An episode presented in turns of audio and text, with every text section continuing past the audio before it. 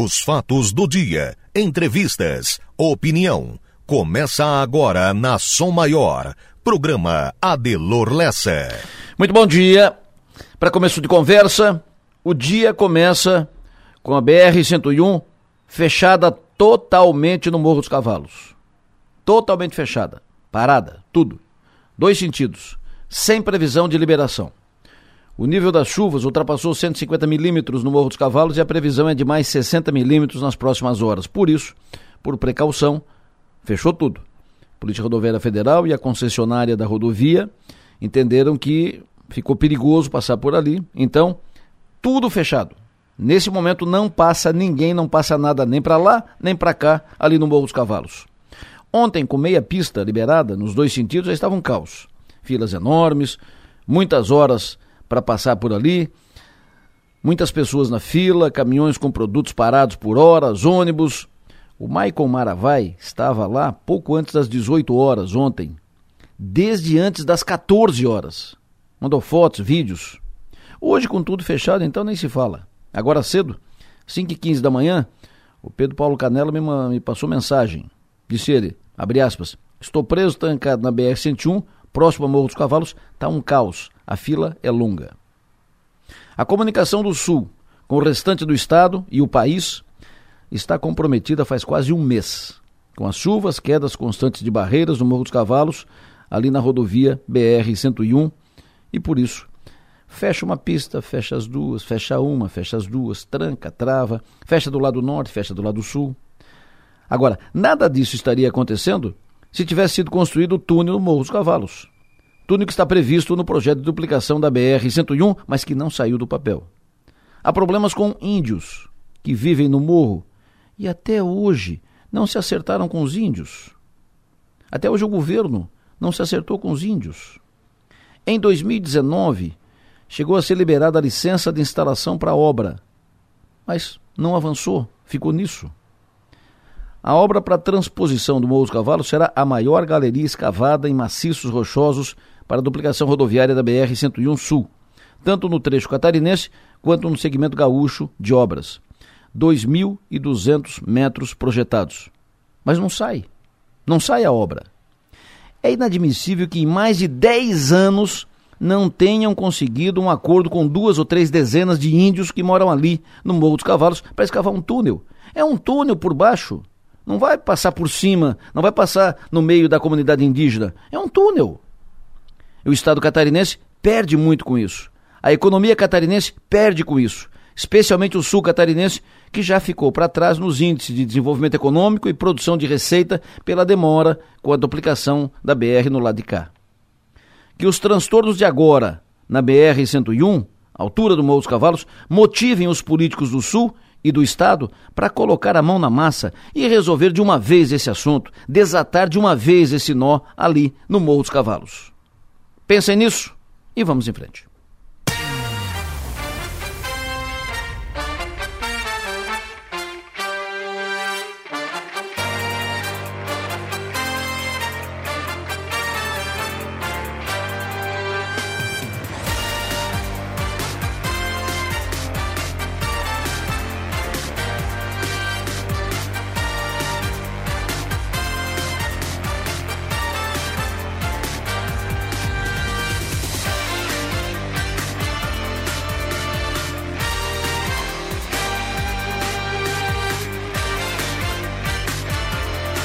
No sul do nosso estado catarinense, 7 horas da manhã, 4 minutos.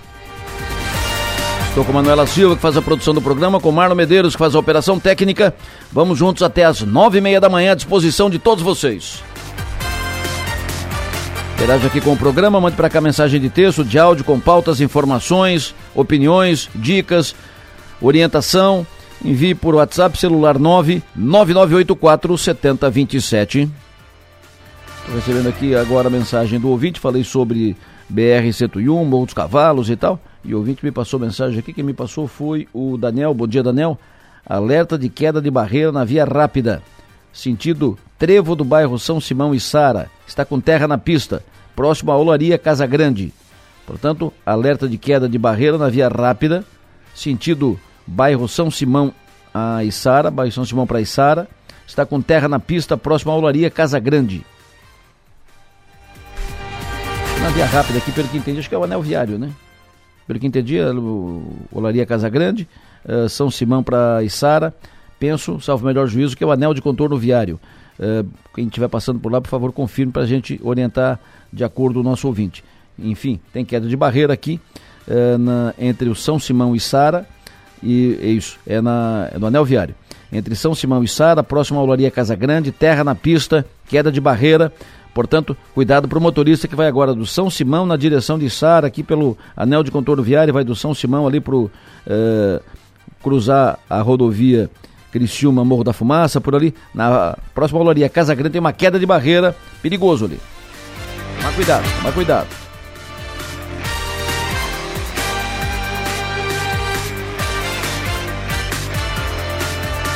Hoje, dia 20, 20 de dezembro, ano 2022, hoje é terça-feira.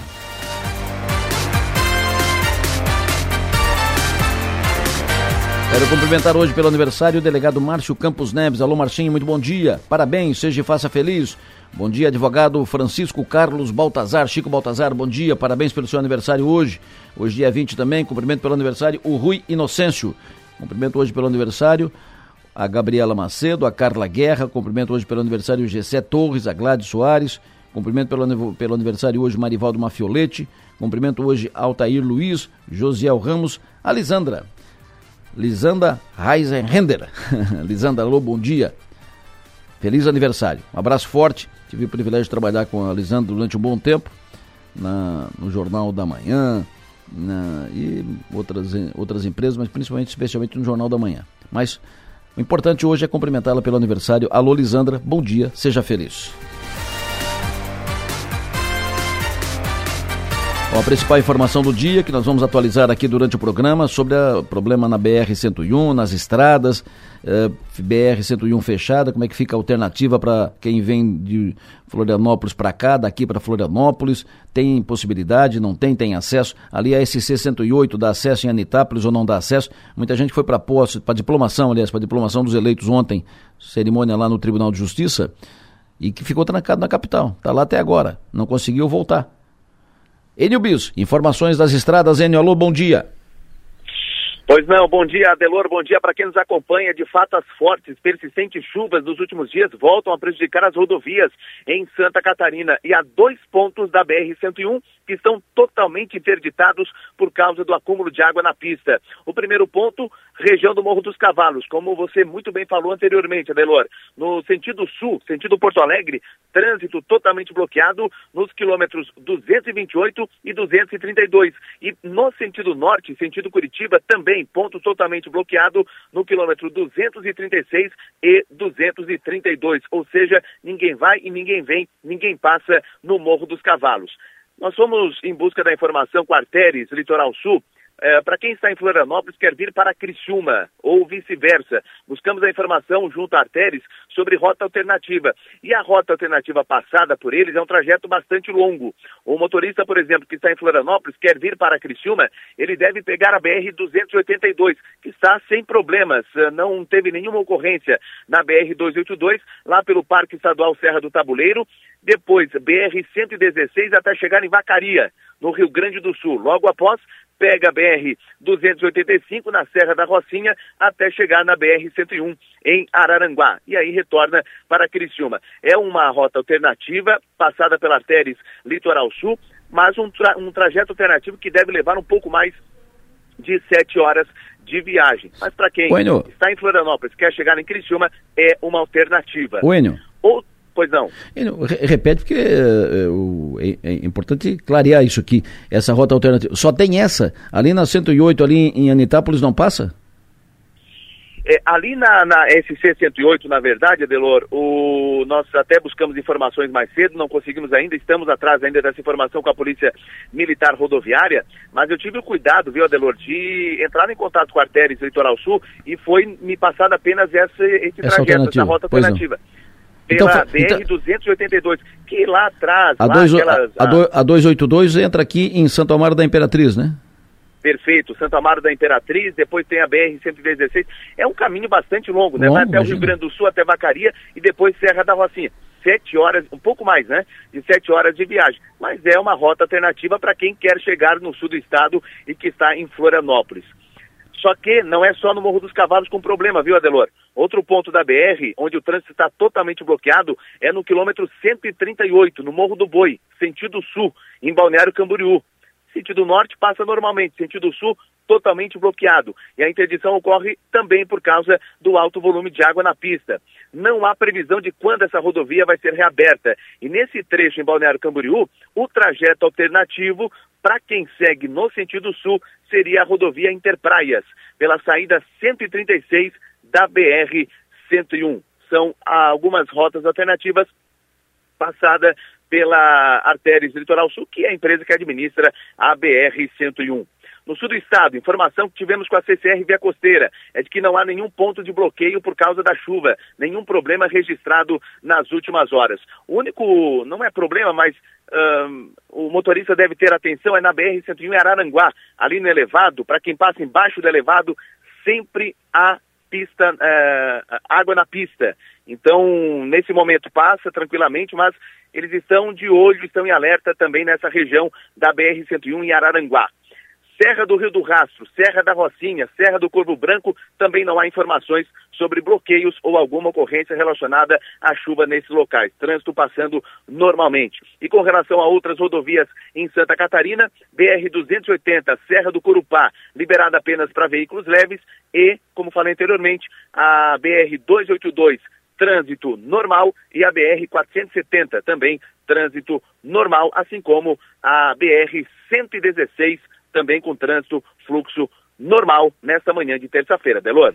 Perfeito, Enio. Uh, perfeito, vai ficar evidentemente antenado a tudo isso, Enio, e assim que tiver informação nova, desbloqueia aqui, arruma ali, bloqueia lá e tal, volta para cá, porque essa é a principal pauta do dia, orientação provente sobre as rodovias, as estradas, especialmente a BR-101, a situação na, ali no Morro dos Cavalos e em outros pontos da, da rodovia. Ok, Enio? Muito obrigado.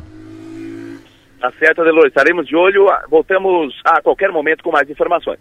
Perfeito. O professor Reinaldo me chamou a atenção para o seguinte: se a 282 está desbloqueada, eh, dá para ir para o Santo Amaro até Angelina, depois São Bonifácio, vem, vem para São Martinho, logo em Tubarão. Não vejo por que ir até Vacaria. Esse caminho é um caminho mais curto. Mas tem que ver se não tem nenhum bloqueio por aqui, pelo meio aqui, se não tem nenhum, não está trancado por aqui. Nós vamos fazer contato, tamo, estamos procurando contato com a Polícia Militar Rodoviária Estadual para saber se não tem nenhum problema por aqui e tal, uh, porque esse, esse desvio indo lá, chegando a 116, chegando a Vacaria, e de Vacaria desce ali na Serra da Rocinha, ali Timbé do Sul, nossa, é, é, uma, é, uma, é uma viagem, vai quase São Paulo, né? Outra opção, me diz o ouvinte, é ir a Urubici e descer a 282 para chegar em Florianópolis. Então vai aqui pela Serra do Rio do Rastro, vai a Urubici e desce uh, a 282 para chegar em Florianópolis. Ou sentido contrário. É uma outra alternativa que o ouvinte me passa aqui. O ouvinte é o Sandro Barreto. Bom dia para o Sandro. São alternativas, rotas alternativas que estão sendo uh, sugeridas, levantadas, avaliadas, especuladas sobre essa, em, em função do, do, bloqueio completo, total, uh, fechamento total da BR-101 no trecho sul uh, ou melhor, BR-101, ali no Morro dos Cavalos. Bloqueio total, os dois sentidos, não passa ninguém, não passa nada, fechada totalmente a BR-101 ali no Morro dos Cavalos. Há pouco falei aqui sobre. Uh, uh, tem uma queda de barreira aqui no, no, anel de contorno viário, aqui próximo do Mampituba, ali depois do, do, do trecho do, da rótula do São Simão, indo em direção a, a Içara e tal. Outro ouvinte deu mais detalhes. Bom dia, Delor. É, no acesso Mampituba, aqui na rota do Mampituba, indo até o antigo Cisus House. Tem uma barreira grande aí que está com problema, é nesse acesso. Depois daquela é, barreira, é, daquela lombada eletrônica em frente à cerâmica Casa Grande. O José Carlos Esprícigo, CEO da, da Librelato, diretor da Fiesc, registra aqui com absoluta propriedade, né? Veja que tivemos governador do Sul, sete deputados estaduais, oito deputados estaduais, três deputados federais nesse mandato. Intensa campanha pelo voto do Sul e cadê o túnel da BR-101? Nem falaram. Nem falaram. Ficaram o, ano, mandato inteiro, nem foi tocado no assunto, nem mexeram no, no assunto. Uh, e aí ele acrescenta: veja que Balneário Camboriú, sentido norte, Sentido sul está fechado, mas no sentido norte está liberado, por quê? Porque tem túnel. E aqui na, na própria BR-101, aqui no, no, no, trecho sul, aqui, um pouco antes do Morro dos Cavalos aqui, você passa, um pouco depois quem vem de lá para cá, você passa de lá para cá, por quê? Porque tem túnel.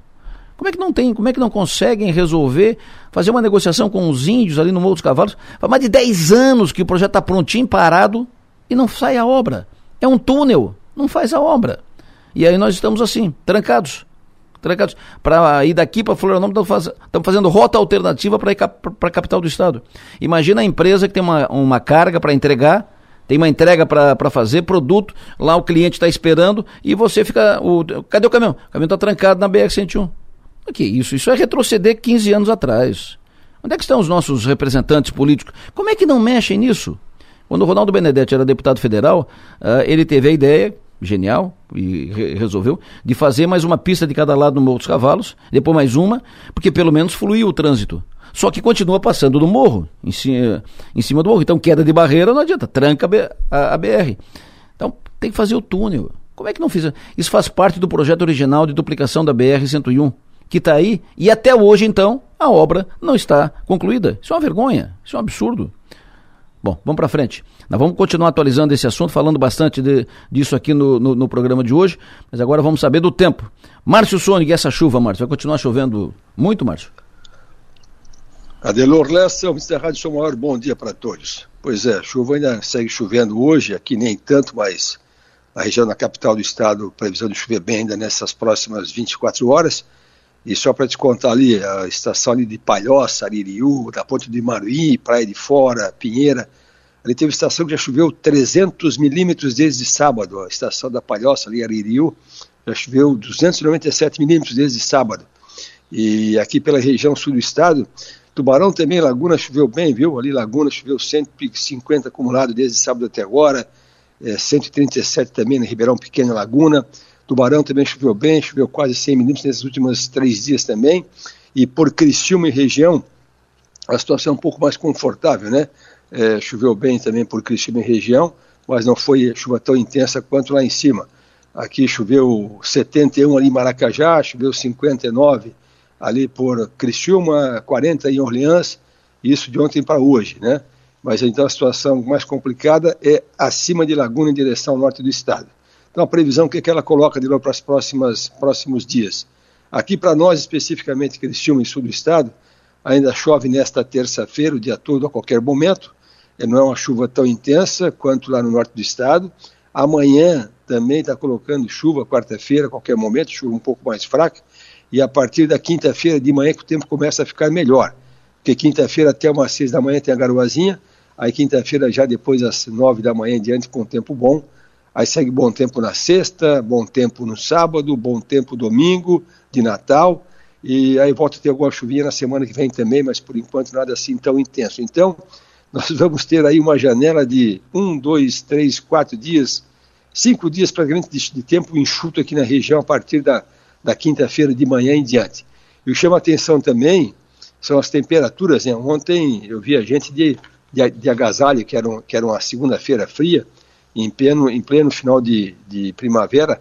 O verão começa amanhã, dia 21, quarta-feira, e começa com temperatura mais baixa, porque hoje a temperatura máxima vai a 24 graus, amanhã o verão começa frio, com temperatura máxima 26, aí na quinta-feira vai a 28, e a partir da sexta-feira, temperatura chegando a 30 graus. Então, para o Natal, que é sábado, tem bom tempo, à tarde vai até 31, domingo até 33.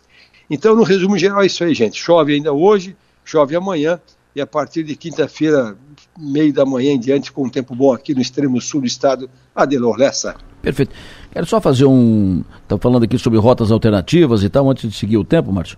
A Esther Barp, que foi para a diplomação, cerimônia de diplomação dos eleitos ontem no Tribunal de Justiça, hoje cedo ela estava conversando comigo sobre eh, esse traçado, essa rota alternativa, usando a rodovia estadual SC 108 e agora ela me passa a confirmação que é o seguinte: a rodovia SC 108, rodovia estadual, que vai por Rancho Queimado, Anitápolis, Santa Rosa de Lima, Rio Fortuna, Braço do Norte, e aí vem Braço do Norte, vem Orleans e entra aqui e tal. Passa. Essa está passando normal. Veículos, inclusive, das secretarias de saúde, eh, para fazer daqui para Florianópolis, Florianópolis para cá, estão passando por ali.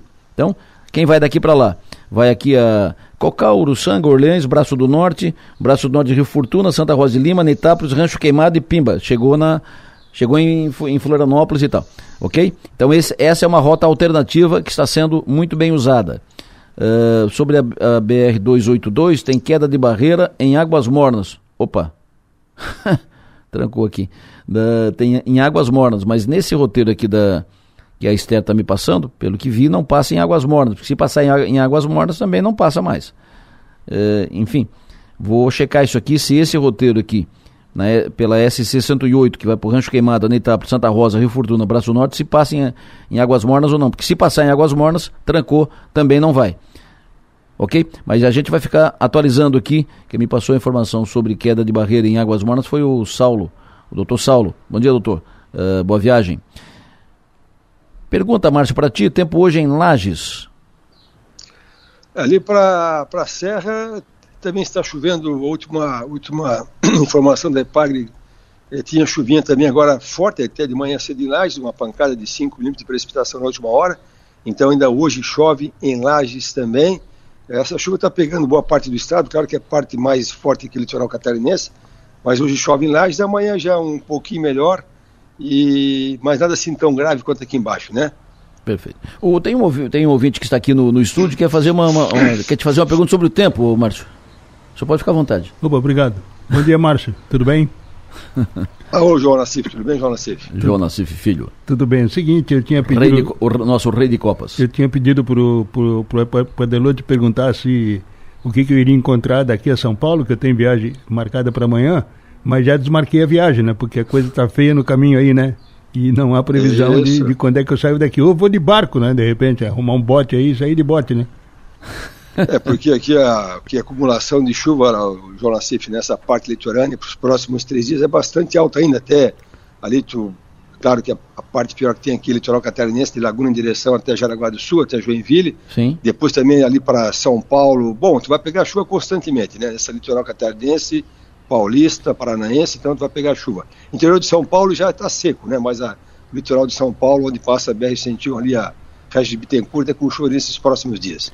É que, é que o problema é a queda de barreira, né? No Morro dos Cavalos está trancado, que lá no Morro do Boi trancou também, né? Então tem que esperar, né? Esperar ver o que acontece. Não, né? interessante, é, o, o Recife interessante que estava vendo aqui, o Balneário Camboriú tem aquelas estações também ali da Semadem, da própria Parque, ele também choveu mais de 200 milímetros nesses últimos dias também, né? A própria, ali aquela região ali da, da, da Praia de Palmas, ali próximo a Florianópolis, também choveu muito, né? Então essa faixa que vai ali de Paulo Lopes até Joinville, de novo, né? Pois é. Repetiu é. o que aconteceu há duas semanas atrás, precipitação acima de 200 milímetros em, em, em 3, 4 dias. Perfeito. Uh, me diga como será o tempo em Laguna.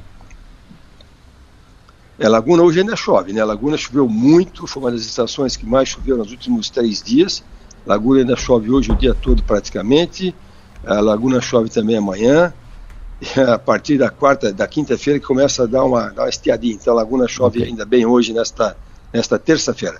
Perfeito. Uh, aquele trajeto aqui pela 108, pela SC 108, não passa em Águas Mornas. Águas Mornas está fora desse trajeto. Então, é, o problema que tem em Águas Mornas não, não atrapalha essa rota alternativa pela SC 108, que eu vou registrar de novo aqui, ó. A SC 108 quem vai daqui para lá, quer ir para Florianópolis, então pode ir aqui por Cocal, Uruçanga, Uruçanga, Braço do Norte, Braço do Norte, Rio Fortuna, Santa Rosa de Lima, Anitápolis, Rancho Queimado e Pimba caiu ali em, em Florianópolis, ok? Esse é o caminho, porque daí na, em Rancho Queimado desce pela 282 e vai para e vai para Floripa. Então essa essa é, salvo o melhor juízo, a melhor rota alternativa uh, para ir daqui para Florianópolis, sair daqui para Florianópolis ou vir de Florianópolis para cá vai a Cocal, Uruçanga, Orleães, Braço do Norte, Rio Fortuna, Santa Rosa de Lima, Anitápolis, Rancho Queimado, 282 e Floripa, Florianópolis. Essa, salvo o melhor juízo, repito, é a melhor alternativa. Ouvinte pergunta, quinta-feira, terça-feira, uh, Curitiba, no caminho aqui, uh, quinta-feira, terça-feira, Curitiba. Quinta-feira a terça-feira uh, para Curitiba? Isso, exatamente. É, ali em Curitiba a situação era, era um pouquinho melhor, né? Ele pega bom tempo de quinta-feira até, até terça-feira em Curitiba praticamente. Alguma ocorrência de chuva, mas é coisa muito localizada. Então ele pega bom tempo em Curitiba, praticamente bom tempo, meio nublado, meio sol e muito pouquinha chuva, muito pouquinho mesmo, viu? É mais bom tempo. Floripa aí, Márcio, no final de semana, como é que vai ser? Eu estou vendo aqui a, a, capital do estado, né? Ela, ele tem essa chuva de hoje, a chuva de amanhã, quarta-feira, quinta e sexta ainda chove um pouquinho na capital. E, e para o final de semana ainda tem alguma, alguma chuvinha na capital, mas é mais na parte noturna, ou madrugada ou noite, né? Durante o dia até aparece um pouco de sol, temperatura que não, não, não aumenta tanto, vai no máximo a 27, 28 graus. Então ainda tem alguma chuvinha na capital no final de semana, mas é mais na parte noite e madrugada. Ô Márcio, em síntese, nós vamos ter essa chuva até quando, hein, Márcio? É, o, o grosso dela é nessas próximas 48 horas, né? Hoje e amanhã. Mas a, nós aqui para Criciúma e sul do estado, ela, ela fica aqui até quinta-feira madrugada e depois de quinta-feira, meio da manhã em diante, a gente tem sol aqui no extremo sul do estado, sol na quinta-feira, sol na sexta-feira, sol no final de semana. Tanto é que a temperatura aumenta um pouquinho no final de semana para nós, vai ter uns 32 graus no domingo de Natal. E aí volta a ter chuva de novo semana que vem. Então, é como eu disse para ti ontem, isso é uma irrigação para a agricultura, irrigação natural muito boa, só que também já está excedendo, né? Claro. Porque a gente tem uma, por exemplo, a gente tem uma taxa de evapotranspiração, que é o consumo que as plantações têm, de 5 milímetros por dia, que é a média agora para dezembro. Então, se chove 50 como choveu hum. é, ontem para hoje, então já deu 10 dias de, de, de, de evapotranspiração num dia. Então, já está sendo chuva excedente para nós também, né? Perfeito. Ouvinte faz pergunta para ti. Bom dia, Delor. Poderia ver para mim com o Márcio previsão do tempo amanhã para o Rincão. Estou precisando fazer um trabalho externo. É... Diga, Márcio. É, o Delor. Hum. É, o, o, o, Balneário Rincão, o, o, mais correto é, é a partir da quinta-feira, que amanhã ainda tem um pouquinho de chuva no Rincão também. Não é assim grande coisa, mas tem a partir da quinta-feira que o tempo começa a ficar melhor no Rincão. Amanhã tem chuvinha fraca por lá, sim. Porque esse vento é um vento de leste, né, a lestada, como, como o pessoal trata na meteorologia, ela veio até mais intensa do que se esperava. Até ontem um, um ouvinte falou para nós, né, pô, mas disseram que ia chover fraquinho, choveu tão forte. É, choveu muito forte, muito mais do que se esperava e ainda continua. Então, quinta-feira, Rincão, melhora o tempo. Perfeito. Previsão para Gramado, final de semana? Ali para o Rio Grande do Sul é o contrário, ali para Gramado, ali para a região é, da Serra Gaúcha, ali a situação é bem melhor, né? Não tem essa, essa situação de tanta chuva. Então, Gramado, Canela e região, eles têm um bom tempo final de semana. Eles têm bom tempo. Hoje lá também, amanhã tá, se chove é muito pouquinho. Quinta-feira, final de semana, com bom tempo em Gramado, com temperatura mais alta, viu? Lá também chega até 30 graus no final de semana. Porque assim, ó, interessante que na, naquela parte da fronteira do Rio Grande com o Uruguai e Argentina está muito quente, né? E a Argentina está muito quente também, mas nós aqui estamos com frio. Mas está é, tudo, tudo trocado, está tudo virado. O ouvinte faz pergunta para ti. Olá, essa bom dia. Pergunta aí para o Mago do Tempo. O que, que aconteceu que ontem, final do dia, aí teve um vento doido com uma chuva intensa aqui na região entre Içara, Araranguá, por ali. Foi muita chuva e muito vento. Inclusive derrubou a estrutura externa da UPA de Araranguá. Derrubou, foi para o chão. Me diga, Márcio, o que, que houve com esse vento forte? É, deixa eu ver aqui, o vento ontem, eu, até ontem me perguntaram ontem à noite sobre o vento, eu não, não se esperava um vento assim tão forte, ontem o vento chegou a 70 por hora na estação de Pagre Araranguá, chegou a 52 ali no Balneário Rui do Silva, na plataforma, então ele foi um vento muito é, muito pontual, porque a, a, plataforma de pesca do Rio de Chiva, onde os ventos são mais fortes, ali chegou a 52. Também deu um vento forte farol de Santa Marta, deu um vento forte ali na Araranguá. Isso aí foi, foi celestado, foi alguma, algum sistema de baixa pressão que passou por aqui ontem momentaneamente, né? E, e até inclusive é, foi o momento da chuva mais intensa, né? Aqui na região de Criciúma também, entre 6 da tarde e 8 da noite foi a chuva mais intensa em função dessa da, da intensificação de, dessa listada, né, que aconteceu okay. ontem, aí final da tarde principalmente. Como é que fica o tempo no sábado, dia 24? A Maria, a Letícia, filha do Gustavo, vai fazer 11 anos, vai ter festa e tal, e Sara. Então, o tempo, sábado e Sara. É, e Sara, sábado, bom tempo, à tarde vai ter 31 graus, com sol e calor, tá? Agora, voltando ao vento de ontem, quero chamar a atenção do seguinte, hum. é, eu, eu quando comecei, quando vim para cá em 92, eu dizia, olha pessoal, cuidado com as chuvas de sudoeste, né? Mas aquele evento de ontem, Araranguá, ali na, na estação da IPAG, ele mostra direitinho aqui a, ele foi um vento totalmente da direção leste, um vento de 90 graus de direção, foi leste então aquele vento, chegou a 70 por hora no Araranguá, então não tem mais, não tem mais direção, né? Tem que quando sai de casa que vai chover, tranca a casa, tanto faz lado leste, oeste, sudoeste, que a coisa está muito intensa ultimamente, né? Amanhã para subir a serra do Rio do Rastro, chove? Sim, amanhã chove ali subindo a serra, ainda uma chuva, talvez uma chuva miúda, não tão forte quanto hoje. Só que assim, né, Delor, é, a serra é aquela, aquela coisa toda, né, de desbarrancamento, né, porque choveu já esses últimos dias de sábado, choveu na serra também, é, domingo, aliás, sábado choveu, domingo deu a estiada, e segunda, terça choveu de novo, então tem que cuidar, é, é só isso aí. Amanhã chove pouco na serra, mas chove. Perfeito, professor. Uh, muito obrigado, sucesso energia, bom trabalho. O ouvinte está falando aqui sobre. Lembrando que esse trajeto. Ah, o ouvinte perguntou aqui antes. Uh, BR, a rodovia SC 108, essa rota alternativa aqui na, na rodovia estadual 108. Passa caminhão? Aí um outro ouvinte, o Kenny, já havia informado o seguinte, lembrando, esse trajeto via Santa Rosa de Lima, que vai pela, do, pela uh, 108, SC 108, esse trajeto ainda tem um longo trecho não pavimentado e estrada ruim. Fiz esse trajeto há cerca de um mês e são praticamente 20 quilômetros de estrada de chão, estreita e ruim. Basicamente de Santa Rosa de Lima até Anitápolis não é pavimentado. Essa é a informação do Kenny Muniz para informar os nossos ouvintes que vão pegar pela frente quem for pegar essa rota alternativa. Previsão do tempo. Oferecimento. Instituto Imas. H-Serve. Romance que não acaba na venda. E Raibel. Outro ouvinte está perguntando ainda sobre rota alternativa, caminho, vamos lá. Adelor, bom dia.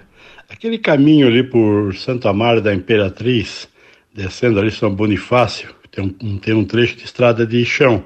Mas eu já passei umas duas, três vezes ali, a estrada era boa. Não é uma alternativa aquela ali? Um abraço. É uma alternativa, sim. Só que com muito tempo de chuva, esse tempo todo de chuva, e muita gente usando o caminho, é claro que a estrada já não fica tão boa, né? Mas é sim um caminho alternativo, uma boa alternativa para seguir daqui para Florianópolis ou de Florianópolis para cá. O que é fundamental é que está trancado, é difícil. Ir para Florianópolis hoje, uh, a recomendação, inclusive o governador Carlos Moisés havia publicado, publicou nas redes sociais, publicou no, no Twitter, na sua conta no, no Twitter, uma recomendação para quem não precisa pegar estrada, fica em casa, a não ser em caso de extrema, de extrema urgência, né, de extrema necessidade. Né? Quem puder ficar em casa, fica em casa. É, o governador escreveu: se puder, evitar pegar estrada neste momento. A pontos de bloqueio na BR-101, estamos constantemente avaliando a situação nas rodovias estaduais, sempre priorizando a segurança em caso de emergência. Ligue 193 199. Ele publicou ontem à noite. É, durante o dia, ele já havia feito outra publicação mais ou menos nesse sentido. Se puder, evite pegar a estrada nesse momento, nesse período. Enfim, essa é a orientação geral.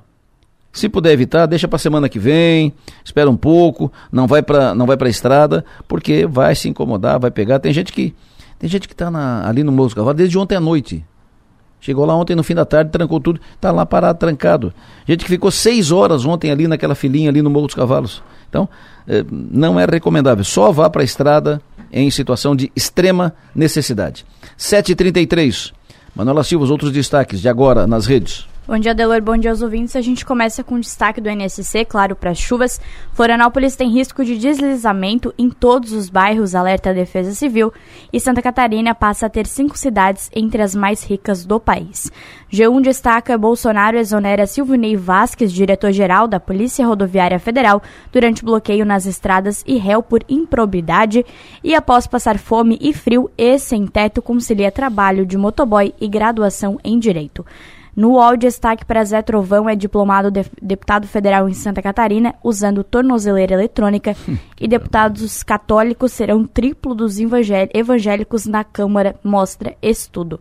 No Twitter, para fechar, destaque ainda para as chuvas de Santa Catarina, destaque para a Copa do Mundo e os internautas começam a comentar também o Natal no próximo domingo. Adelor, só para é, atualizar questão de rodovias, PRF atualizou há 10 minutos mais um ponto totalmente interditado, BR-101, quilômetro 102, na Barra Velha. Agora passa também a, a, em, Barra Ah, em Barra Velha, passa a estar interditado, totalmente interditado, sentido sul. Barra Velha lá, Joinville, Isso, lá lá já, pra cima. Isso na, mesmo. Lá na, na divisa com o Paraná já, né? Isso mesmo. Velha. Então, fechada também. Fechada Totalmente. também. Totalmente fechada. Então a BR tem dois pontos total, de, de bloqueio total. É aqui no Morro dos Cavalos e lá em Barra Velha. E no sentido totalmente interditado no sentido sul, daí só sentido sul, Morro do Boi, no quilômetro 138. Fechou. Muito obrigado, Manuela Silva. Os destaques dos jornais impressos, os principais do Brasil, Folha de São Paulo, manchete de hoje, decisão do STF cria atrito entre Centrão e o novo governo. E também destaque aqui na capa, o Sérgio Cabral, ex-governador do Rio de Janeiro, sentadinho na viatura indo para casa. Cabral sai da prisão após seis anos e vai para apartamento em Copacabana. Jornal Estado de São Paulo, decisões do STF favorecem Lula e reduzem poder de Arthur Lira. E também está aqui, a mesma foto está na capa do Estadão. Uh, o Cabral sentadinho na, na viatura, indo para casa. Cabral deixa a cadeia após seis anos de prisão preventiva. E no jornal O Globo, STF derruba o orçamento secreto e tira poder de Arthur Lira. No jornal Gazeta, aqui da região, vindo para cá, e Sara comemora 61 anos com um show gratuito para a cidade. E Tribuna de Notícias, Sul Catarinense mostra crescimento nos índices econômicos no estado. Manchetes do dia. Oferecimento. Itagres, excelência moda e arte. E Hotel Darouti. Bom, além de além dessas informações todas de bloqueio aqui, bloqueio ali, rodovia, vai para cima, vai para baixo, vai por aqui, não pode ir lá e tal. Além de acompanhar tudo isso, nós vamos ficar o programa inteiro falando disso, né, orientando os ouvintes, esclarecendo, informando, atualizando as informações. Nós vamos falar também da diplomação de ontem dos eleitos em Santa Catarina. Discursos evitaram polêmicas. Jorginho disse antes da posse que novos secretários devem ser anunciados só na semana que vem. E ontem também informação dada em primeira mão aqui, o PSD catarinense protocolou ação na justiça contra a eleição, contra a candidatura do Jorge Seife. Se a ação der certo, for aceita, se o PSD ganhar na justiça, caça o mandato do Seife, aí o Raimundo Colombo, que é do PSD, ficou em segundo, assume por um período de quatro, cinco, seis meses, até a eleição de um novo senador. Mas isso é se lá na frente tiver decisão. Por enquanto, o que é fato é que foi protocolada na Justiça uma ação do PSD contra a eleição do Jorge Seif por abuso de poder econômico. Está aqui hoje no Som Maior Esportes o lateral Ezequiel, aqui da Terra, jogou no Criciúma, hoje está no esporte, estará hoje no Som Maior Esportes, será o destaque de hoje. Aquela encrenca que nós falamos ontem aqui, do da obra no aeroporto de Mício Freitas, que a obra podia parar, que haveria um recurso e tal, foi resolvido, esclarecido. O assunto resolvido. A segunda colocada desistiu do recurso que anunciou que impetraria, que iria entrar com recurso, e a obra segue sem problema. O que aconteceu foi que a Prado, que ganhou a licitação, que estava fazendo a obra, ela não desistiu oficialmente. Ela praticamente saiu da, da obra, não tinha condições de, de fazer, mas subcontratou a obra, não desistiu, subcontratou. A obra segue e por isso a segunda colocada não precisou, não teve que ser chamada e assunto encerrado. Segue a obra no aeroporto de Mício Freitas, assunto resolvido. Câmara de Vereadores de Criciúma, iniciativa do, do vereador da, Daniel Antunes, vai prestar uma homenagem hoje à reitora Luciane Sereta, pela sua, pela sua posse no Conselho Nacional de Educação. Em Uruçanga, a nova CPI será votada hoje na Câmara de Uruçanga para apurar irregularidades e ilicitudes no governo municipal de Uruçanga. E em Jaguaruna, moradores questionam fechamento de acesso à lagoa. Vamos falar sobre isso, tratar desse assunto em seguida. E temos, seu João Nassif, campeãs na casa. Pois é. Campeãs na casa. Eu, com grande satisfação que nós comemoramos ontem, que nós recebemos ontem a, a informação, o resultado dado ontem à noite, prêmio Unesc de jornalismo. As jornalistas Georgia Gava e a Stephanie, a Stephanie, as duas, a Georgia e a Stephanie, a GG e a Stephanie, ganharam um prêmio categoria rádio. Bom dia, Stephanie, parabéns. Bom dia, Delor. Bom dia aos ouvintes. Muito obrigada. Show de bola, parabéns. Orgulho imenso em partilhar aqui da, da redação, trabalhar com vocês, estar com essa energia toda de, de vocês aqui e muito feliz com o prêmio conquistado por, por vocês. O que vocês trataram nessa reportagem uh, que ganhou o prêmio Nesc de jornalismo categoria rádio? Então, Adelor, primeiramente, né, agradecer pelo reconhecimento e também pela oportunidade de poder levar o nome da rádio, né? Essa reportagem foi produzida por mim e pela Georgia Gava, e também ressaltar a participação do, do nosso querido editor, Leonardo Cardoso. Então, a nossa ideia era é falar sobre diversidade na universidade, dar voz para as pessoas, amplificar vozes de, que geralmente não são ouvidas, né? Então, nesse sentido, a gente ouviu três personagens que norteiam a nossa reportagem. A primeira delas é a Mirella Oliveira, que é, foi a primeira mulher trans que se formou no curso de Direito da Unesc. A gente também tem o João Mendes, que conseguiu ingressar na graduação graças ao programa de equidade racial da Unesc com bolsa de estudos e também o Dário Jeremias, que veio de outro país somente para estudar na Unesc, que era o sonho dele. E também uma terceira pessoa, que é a Janaína Vitória, a coordenadora da Secretaria de Diversidades e Políticas de Ações Afirmativas, que é o que faz toda essa diversidade acontecer é, na, na universidade, na Unesc. Então, essa, essa era a nossa intenção. Maravilha. A reportagem das duas, a reportagem da Stephanie Machado e da Georgia Gava, vencedora do prêmio Unesc de Jornalismo categoria Rádio, ela começa assim. Meus cinco anos ali na instituição não serviram só para que eu estudasse, mas serviram para que eu mudasse a vida de outras pessoas também. Pra gente, não é o todo que importa, é o um se eu conseguir mexer a vida de uma pessoa ali dentro, eu já estou fazendo meu trabalho. Eu acredito fielmente que a educação é uma ferramenta mestre, que não importa a idade, não importa o gênero, todo mundo é digno de receber a educação. Tu entra dentro da Unesco, está dentro do universo. Aí eu acho que, que quando a pessoa entra, tem que estar com aquela intenção de mente aberta, coração aberto, para conhecer o universo. Fazer parte. Entrar na universidade é um momento mágico para milhares de estudantes. Não é à toa que muitos definem o período como os melhores anos de suas vidas. É um universo de possibilidades, pessoas e ideias. Representatividade. Para a realidade de muitas mulheres trans e de travestis, estar em um ambiente acadêmico é um ato de resistência. Mas, ao mesmo tempo, significa ocupar um lugar que é seu por direito. Em 2017, Mirella Olivia Alves Eufrásio decidiu ingressar na graduação, na hora da matrícula, a bacharela em Direito apresentou uma condição à secretaria. Eu quero que toda a minha documentação seja feita com meu nome social.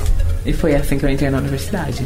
O meu processo demorou muito tempo, tipo, duas horas e pouco pra ser feito. Porque tem que passar no jurídico, passar não sei onde, tem que passar no TI, porque tem que até o TI pra fazer tudo isso.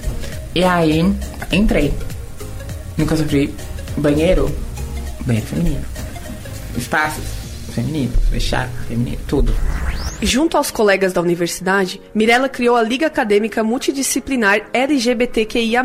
E assim segue a reportagem, que tem 12 minutos e será reproduzida na íntegra no ponto final hoje, 6 da tarde, pelo Rafael Niero. Então, de novo, parabéns a Stephanie, a Stephanie Machado, a Georgia Gava, nossas companheiras aqui de trabalho aqui da, da redação do 48, a Georgia que é coordenadora de redação do 48, a Stephanie que pega cedo aqui, antes das 7 da manhã já está aqui conosco, faz o, o, o período da manhã aqui na, no, no 48.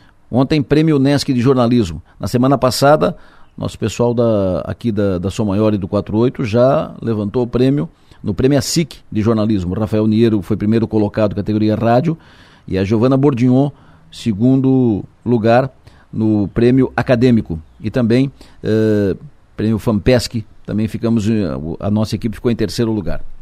Premiada a nossa equipe, equipe Sou Maior, equipe 48743, seu Jonas Cif. Bom dia. Bom dia. Ofi oficial, formalmente, bom dia. Hoje na área aqui, direto, né? É um prazer, vivo, né? prazer inenarrável ter Eu imaginei, aqui. por isso vim. Um, e de novo, cumprimentá-lo pela belíssima cobertura na Copa. Belíssima cobertura, trabalho de primeira. Era, foi muito bom te, te ouvir, muitos elogios, ouvintes uh, destacando isso. Uh, todas as informações atualizadas, informações históricas, histórico dos, da, das seleções e depois a leitura precisa dos jogos. Belíssimo trabalho na cobertura da Copa do Mundo, Nassif. É, foi um projeto que eu imaginei pudesse acontecer. Aí apresentei o projeto para a Alice, Alice Lessa, que é a coordenadora aqui da área comercial, para ver a viabilidade né, da área comercial para poder executar o projeto. E na primeira conversa ela já abraçou a causa e colocou toda a estrutura comercial em ação e, por extensão, toda a estrutura da rádio para que a gente pudesse fazer o trabalho. Foi gratificante, cara. Cansativo, verdade, mas gratificante. 64 jogos vi todos, alguns não completos, porque chegou uma hora que não dava para aguentar algum joguinho ali. então, dá um tempo, né? Mas, de qualquer maneira. Eu Até acho na que Copa tem umas peladinhas, né? Tem, tem, tem. Eu falei, você é pa- parecido com a Série B do, do Campeonato Brasileiro. Mas, mas de, uma, de uma forma geral, o trabalho foi, foi gratificante, cansativo, como eu disse, mas valeu a pena. Valeu a pena. Eu acho que atendemos todas as necessidades. As necessidades eu não diria, mas tudo aquilo que o ouvinte eh, gostaria de ouvir e quando se falava em Copa do Mundo. Né? Então foi colocado tudo aí, os patrocinadores satisfeitos também. Tivemos ontem lá na Projetar, que foi a primeira empresa a, abraçar a causa. Né? Parabéns para o Antônio da, da Projetar, parceiro, é. É. sucesso, um vencedor na sua atividade, belo trabalho, bela estrutura que ele tem, bela sede, Isso. parabéns. E são três, três, três sedes que ele tem, né? Isso. Tem aqui, Araranguá e Sombrio. Mas é, ele estava satisfeito também. Eu acho que todos aqueles que participaram ficaram satisfeitos com o trabalho. Perfeito. Vencida a Copa, assunto encerrado, a Argentina está em festa ainda. E me- isso vai até- merecidamente, vai até- emenda com o ano novo, com o Natal, vai embora, né? Merecidamente, parabéns para os argentinos. Agora, foco volta para o catarinense. né? O campeonato, bola rolando com o campeonato aí no, no meio de, de janeiro já, né? E o Criciúma fazendo a sua preparação. O Criciúma está trabalhando em dois campos, né? A diretoria está trabalhando para fechar os patrocinadores. Hoje deve anunciar um patrocinador master, estará na cidade, hoje deve ser anunciado um patrocinador master, grandão, eh, um nome nacional, que deve, deve passar a figurar na camisa do, do Criciúma, e outros patrocinadores que estão sendo anunciados. E no campo, tem Cássio, a equipe, comissão técnica, trabalhando para a preparação da, da equipe para o Catarinense. Como é que tu está vendo esse, esse time? Como é que tu está vendo a preparação do, do Criciúma? Qual é a tua expectativa para o Catarinense 2023? Olha, acho que tem que haver uma interligação entre os departamentos. Né? E o Criciúma está conseguindo isso, fazendo uma costura muito boa, tanto da área comercial como da área administrativa, passando também pelo marketing e chegando no futebol, que na verdade é o que interessa. Né, O torcedor adora ouvir dizer que o Criciúma tem 16, 17 mil sócios. Mas ele adoraria muito mais se esses 16, 17 mil sócios pudessem ver um time vencedor em campo. Claro. E para isso está sendo trabalhado. O Alex Brasil tem lá o seu perfil de contratações, está buscando jogadores, alguns de, uma, de forma pontual, para suprir as necessidades do time. E o departamento comercial, marketing, trabalhando para, quem sabe, aumentar o orçamento e poder buscar jogadores mais um pouco mais diferentes, né, diferenciados, para poder encarar as competições. O campeonato começa dia 15, o trabalho está sendo forte, o Tencate já mostrou a sua capacidade o ano passado, ele perdeu, é verdade, o seu diretor, mas ganhou outro, de- dentro também da confiança dele, já trabalharam juntos, tanto o Tencate quanto o Alex Brasil, então acho que essa interligação de departamentos e a força de um departamento de futebol poderá fazer o Criciúma disputar as competições aí em condições de brigar por títulos, né? Diria até Campeonato Catarinense. Eu não gosto muito de ouvir falar de Lourinho obrigação. Tem obrigação de ganhar e tem obrigação de subir no brasileiro. Tem obrigação de fazer uma boa campanha. O subir ou ganhar ou ser campeão é decorrente. Então, vamos esperar que já no, no primeiro desafio, que começa agora dia 15 de janeiro, o Criciúma consiga mostrar uma força para brigar efetivamente pelo Campeonato Catarinense. É o que eu espero. Seu Jonas Cif, é sempre um prazer tê-lo aqui. Só pode vir todo dia aqui ao vivo, que é uma honra. Eu também, eu também acho. é, inclusive, amanhã eu já tinha melado vi- ido embora, mas pelas informações da BR aí, acabou a viagem. Acabou-se. Esperar lim- lim- limpar lá o Morro dos Cavalos, Morro do Boi secar e agora a Barra Velha. Ah, e tu vai pra frente ainda, né? Não, e mais adiante. Não é. vai só a Floripa, tu vai pra frente, tu vai Pra pra São Paulo, é. né? Ixi. A rota alternativa seria até Chapecó, depois sai para o Mato Grosso, entra ali em, em Andradina e desce para São Vai, Paulo. vai pra cima, vai, vai lá no, no, no Mato Grosso, depois sobe, vai, vai pra Bahia, Isso, vai, vai pro Maranhão, dá um abraço no Sarney, vem embora. Aproveita e e aproveita e já passa por lá o Natal do ano que vem. Tamo junto, fechou. No Fio do Bigode. Oferecimento: Raibel e Clínica Odontológica Dr. André Lima. Depois do intervalo, eu vou conversar aqui com o empresário vencedor, eh, tá ampliando o seu, o seu negócio. Eu quero saber dele qual é a avaliação de 2022, o que, que ele projeta para 2023 e em seguida, depois do intervalo. 7h55, 5 para as 8, continua chovendo no sul de Santa Catarina. Temos muitos pontos de interdição, rodovias, Morro dos Cavalos, tudo fechado, 100%. Duas, eh, do, sentido sul, sentido norte, não passa nada, nem para lá, nem para cá, tudo fechado. Morro dos Cavalos, tudo fechado. E depois nós temos também interdição lá no Morro do Boi, seguindo o BR-101, né? E depois lá na divisa com o Paraná, em Barra Velha. E aí nós temos rotas alternativas, caminho daqui, ca- caminho dali, nós vamos voltar a falar sobre isso em seguida, mas é importante informação, se você não pegou no início, Morro dos Cavalos não passa nada, 100% interditado, uh, interdição total, completa, nos dois sentidos. Não passa nem para cá, nem para lá, tudo fechado. Max Topassoli, bom dia. Bom dia, Delor. Quem temos hoje aqui no estúdio? Quem está conosco aqui, nos dá honra de estar aqui no estúdio Som Maior? O super neném, o bodegueiro, é isso? O bodegueiro. O bodegueiro. é o senhor Custódio Abílio da Silva, empresário Neném do Abimar. É a marca dele. Uh, o Abimar, Neném é, é apelido de, de, infância, de guri, e o Abimar, o seu negócio, virou seu sobrenome. É assim que ele é conhecido. Neném do Abimar, é um prazer te receber aqui. Bom dia, Delor. Bom dia, Maga. Bom dia aos ouvintes. A alegria é minha de poder estar na Sua Maior, visitando aqui as novas instalações. É a primeira vez que eu venho até aqui. E, aliás, ficaram muito bonitas. Parabéns, né? Um projeto muito ousado, diferenciado no centro da cidade. Estou enxergando a cidade daqui.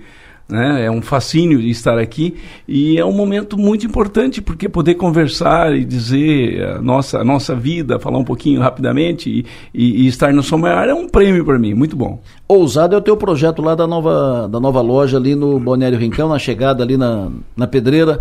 Me fala sobre essa obra, quando é que termina 100% o projeto? Olha, Delora, a gente imagina que em janeiro a gente consiga já estar tá com o restaurante pronto e ela praticamente, parte dela está funcionando normalmente, né? Estamos com mais algumas, algumas lojas que já estão abrindo agora antes do Natal ainda. E mas é, para janeiro a gente completa totalmente e, e, entrega aquele projeto que é um projeto que a gente é até intitulamos como gratidão àquele povo que nos abraçou quando chegou ali eu, meu pai Abílio, minha mãe Maria, meu irmão Donizete e o Zezinho, que é o nosso irmão especial, que é um presente na nossa vida. Era só nós cinco. E aí o povo nos abraçou e nós tínhamos aquela dívida com aquelas pessoas. E a gente está pagando, as pessoas estão felizes e nós muito mais realizados por ter feito aquele projeto ali no balneário. Mas é uma obra enorme. São 11.280 metros quadrados de área construída é, que tem ali, vão ter 23 salas comerciais, restaurante, um supermercado bacana, estacionamento coberto, estacionamento aberto, uma, um, realmente um projeto que foi feito. Meu irmão Donizete tem uma visão muito grande de projeto. Ele enxerga coisa como enxerga como meu pai enxergou em 1980 e trazer nós ali para Pedreira Pra, pra, porque ele, meu pai disse assim: Nós estamos aqui no Faxinal, aqui todo mundo está indo embora, a pedreira começou um loteamento e vai crescer. Olha só, 1980 meu pai tinha quarta série, aliás, 1978. Uhum. E ele começou ali uma pequena. Nós vamos com 77 metros quadrados para pedreira, hoje construindo 11.300, 11.200 e pouco. É um presente para nós e para a comunidade. Como é que foi o ano 2022 para vocês, para a família, para teu, os teus negócios? As com saúde, que é o fundamento para a gente poder continuar lutando, né? Isso é o mais importante. Os projetos deram todos certo, a empresa tem crescido muito e a gente tem tem ao longo da, da, da, vida praticado aquilo que a gente gosta, com muito amor, com muito carinho, com muita dedicação. O que você faz, que na sua maior, que a, a Maga faz quando vem para cá com você. Então, quando a gente pratica essa coisa com amor, a gente faz a diferença. Apesar de dificuldades se passa todos os dias, porque o empresário ou qualquer segmento que diga que não passa dificuldade, ele está mentindo. Dificuldade ela aparece, mas aí é que se mostra a capacidade que se tem para as vitórias, né? Então nós temos, graças a Deus, de vento em polpa, podemos dizer assim. No, as, essas circunstâncias da, da economia diminuíram a demanda, o, o, funcionamento, o volume de vendas nas suas lojas? Você diz em termos de, de pandemia e guerra ou Isso. agora? Os dois, né? Pandemia, tá. depois a guerra Isso. E, é assim, ó, e, os desdobramentos. Não, aqui, o supermercado, as áreas de alimentação, farmácias, esses segmentos, eles não tiveram nenhum tipo de problema porque a alimentação e, e, a, e a farmácia continuou funcionando muito bem a área de medicamentosa né, e área de alimentação continuou de vento em popa, porque a pandemia, inclusive, impulsionou as pessoas a, a se reunirem mais em casa, se alimentarem muito e assim por diante. Então, foi muito boa. A, a guerra trouxe uma dificuldade porque teve um aumento dos produtos, né? O combustível começou a subir, as coisas começaram a subir, teve dificuldade. Depois, agora recuou também, está tudo mais estabilizado. Então, tem, tem caminhado bem. Tem tudo, tudo está caminhando conforme a gente projeta. Está tudo caminhando muito bem. O que, que tu imagina para 2023? Será um ano tranquilo de, de aquecimento na economia, de retração? Qual é a tua? 2023 vai ser um ano bom bom. Eu, aliás, eu sou um otimista por natureza, né? Então vai ser um ano muito bom, com certeza. Me preocupa depois quando chegar 2025. Quando chegarmos 2023, 2024, é, porque é muito fácil, Adelor, hoje eu, eu, pegar uma, fazer uma nova loja, financiar ela inteira e dizer está tudo explodindo, está maravilhoso. Mas daqui dois anos eu não poder pagar. Então eu começo a. Então é, o risco Brasil hoje é só isso, é que não está sendo encaminhado de uma maneira, está é, tá se aumentando o custo sem avaliar onde é que vão buscar o dinheiro. Então é só o perigo que nós temos hoje. É, quem administra ou quem não administra, a diferença é muito pouca. Nós somos trabalhadores, você sabe disso, ou nós trabalhamos muito para sobreviver, ou nós não vamos para frente. Isso é relativo. Isso, isso. Mas é, é, da maneira que está sendo encaminhado, a crescimento de, de, de, de de despesas é que preocupa, não a despesa com, com o Bolsa Família. Esse não, porque assim, ó, é um, é, o Bolsa Família, na minha opinião, é um, é um rotativo interno. O, a, quem recebe o Bolsa Família gasta no Brasil, o dinheiro fica aqui, ele não sai para fora, Isso. gera impostos. Gasta no mercado, gasta, gasta na loja, mercado, na farmácia. Os impostos no Brasil dá 40%, automaticamente 40% do governo já recupera na hora. Isso. Isso é muito automático. Então esse dinheiro é um dinheiro que não vai para fora. Então ele, como circulante aqui dentro, ele não é negativo ele dá uma, um déficit, mas não é um déficit negativo, é um déficit que é contornável. O problema é acréscimos que eu acho de, de no, novos ministros, novos empregos, gera, gera, gera emprego sem condição de pagar. É igual você chegar aqui e dizer, ah, vou, vou trazer um monte de coisa, vou, vou, abrir mais três rádios aqui, mas dentro não está dentro do seu cálculo, do seu projeto. E, e você, a possibilidade de pagar, acho que dá, acho que dá, não, não, não hum. pode ser, né? Eu sei que quando você comprou a, acho que dá, a, som maior, a som maior, você deve ter planejado ponto a ponto como é que vou fazer, vai ser assim. Vou passar dificuldade como qualquer empresário, mas eu vou vencer. E está aí. Um vitorioso, sou maior de, dando, dando de relho, como diz a, na gíria, né? De vento em popa, seguindo em frente. Então é assim, esta é a preocupação que eu tenho a nível Brasil. Mas nós vamos continuar trabalhando como sempre fizemos a vida inteira, né? Neném, ah, tu tens lojas hoje em Araranguá, Rincão? Nós temos Aranaguá, Rincão o, e Sara, né? E nós temos a nossa central de distribuição. Hoje nós temos uma central de distribuição que é, é, as pessoas que vão lá e visitam se impressionam com a maneira que ela foi projetada.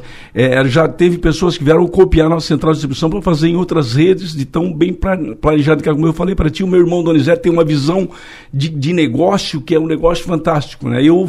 eu fico na linha de frente, estou aqui, ele está lá trabalhando e está enxergando. Ele chega lá e me passa, nós temos que fazer isso aqui. E pode seguir, é até a visão do meu pai. A gente pode seguir em frente que vai dar certo. Então, e a gente também tem assim uma, uma uma, um carinho muito grande pelo outro. E isso tem valor, né? Nós, aí as pessoas dizem assim, pô, né, vocês estão há 40 e tantos anos trabalhando junto, você não discute? Discutimos sim, por que não? Claro. Eu acho que tem que discutir. Tu deve discutir com teu filho, vai para discutir agora, Lógico. daqui 30 minutos, o que, que nós temos que fazer mesmo? Claro. Muda o assunto. Aquilo ali já é vencido. Já tá vencido. Quem errou tem que saber que tem que recuar. Claro. E assim continua. É dessa maneira. Então, nós temos as três lojas, mais central de distribuição, temos hoje na nossa empresa 540 colaboradores para uma para quem começou em cinco pessoas sem nenhum funcionário, estamos com 540, são 540 famílias que dependem do nosso projeto. Então estamos, é como disse vocês, estamos muito felizes naquilo que fazemos. Né? Neném, depois dessa loja ousada aqui na, no Balneário Rincão, chegada do, do Balneário Rincão, quais os próximos passos? O que, que, tem no teu planejamento estratégico? Primeiro precisa ter dinheiro no caixa para começar, porque o projeto ele, eu tenho que ter no mínimo 50% dele para começar um novo projeto. Então hoje não temos dinheiro é, ele está dentro do nosso planejamento, mas não tem dinheiro disponível. Então vamos esperar ter dinheiro disponível para a gente avaliar o que, o que será feito.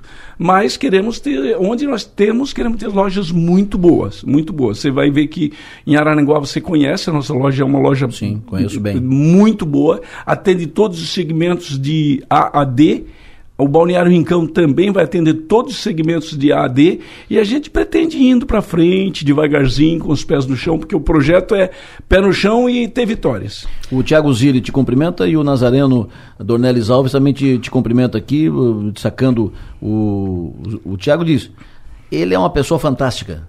Ponto. Como diz a minha, a minha amiga companheira Magda Stobassoli, sensacional. Sensacional. Não, eu queria Thiago... fazer uma, um, um, um, um, apontamento aqui, Adelor, que é o seguinte: como é bom falar com alguém empolgado, otimista, né? É o segredo do sucesso, Neném? Olha, certamente eu quero só deixar um abraço para o Tiago e para o Nazareno, são amigos da gente, que eu sei que torcem por a gente, a gente também gosta de ver eles felizes, isso é muito importante. Mas, oh, Marga, quando tu sai de casa, apesar das dificuldades que te acompanham, tu tem que impulsionar, seguir em frente. Eu passo pelos meus colaboradores, dou bom dia para todos eles e não paro para conversar. Eu tenho bom dia, bom dia, bom dia, bom dia e sigo em frente. Eles sabem que eu tô indo. que eu tô indo, mas eu dou bom dia para todos. E eles me ouvem porque eu dou muito alto o meu bom dia para eles. Eles precisam sentir essa energia, né? Energia, né? É assim Isso, quando eu sucesso e energia. Fala, Sucesso e energia fala sempre. todos os dias. Então é, é assim, Maga. Tu tem que estar tá para frente, apesar das dificuldades que elas aparecem. Claro, mas as dificuldades são, são do jogo. São do jogo. Sempre um prazer te ouvir. Muito bom te receber aqui e muito bom te ouvir. E como diz a Maga, esse teu entusiasmo, nessa tua, esse teu pra cima, né? E sempre com um sorriso no rosto. Eu, eu não conheço o neném de cara feia. Nunca vi o neném de cara feia. Sempre o neném mostrando os dentes com esse sorriso no rosto, sempre alegre. Muito obrigado, neném. Bom te ver. Obrigado, Adriano. Um abraço para você, abraço para Maga, abraço para os nossos ouvintes, para os nossos clientes. Um Feliz Natal, um ano novo brilhante para todos. Que tenhamos muita saúde, muita paz, prosperidade e que possamos no ano que vem sorrir muito. Isso é muito importante. Deus abençoe vocês. Muito Ex- obrigado. Excelente ano novo pra ti, querido. Um Sucesso. abraço. Sucesso e energia, né? Sucesso e energia, tamo junto. Neném do Abimar conosco aqui na Sua Maior, falando também sobre o ano 2022, eh, projeção para 2023. Agora vamos mergulhar um pouco na política. Piara Bosque, alô, bom dia. Bom dia, Delor. Bom dia, Maga. Bom dia a todos os ouvintes da, da São Maior. Vamos começar Estamos falando pela- aqui. Vamos começar ah, falando pela cerimônia de ontem, diplomação dos eleitos. No, a cerimônia foi no Tribunal de Justiça, feita pelo Tribunal Regional Eleitoral, mas pelo espaço, né, pelo auditório do, do TJ mais, mais adequado. Ah, a cerimônia foi feita no auditório do Tribunal de Justiça de Santa Catarina. A cerimônia começou com o pronunciamento do presidente do Tribunal Regional Eleitoral, desembargador Leopoldo Augusto Brigman, que, entre outras questões e tal, um discurso, ele fez questão de destacar a vitória da democracia e destacar o processo eleitoral. Estamos hoje reunidos para a cerimônia de consagração, de consagrar a vontade da maioria da população catarinense, colhida de forma pacífica e democrática nas urnas. A presença dos 61 diplomandos, os escolhidos pelo povo para representarem a nossa operosa e pujante Santa Catarina na Assembleia Legislativa, na Câmara dos Deputados, no Senado Federal e no governo do Estado revela, desembargador Saul Stael, a importância da presente solenidade.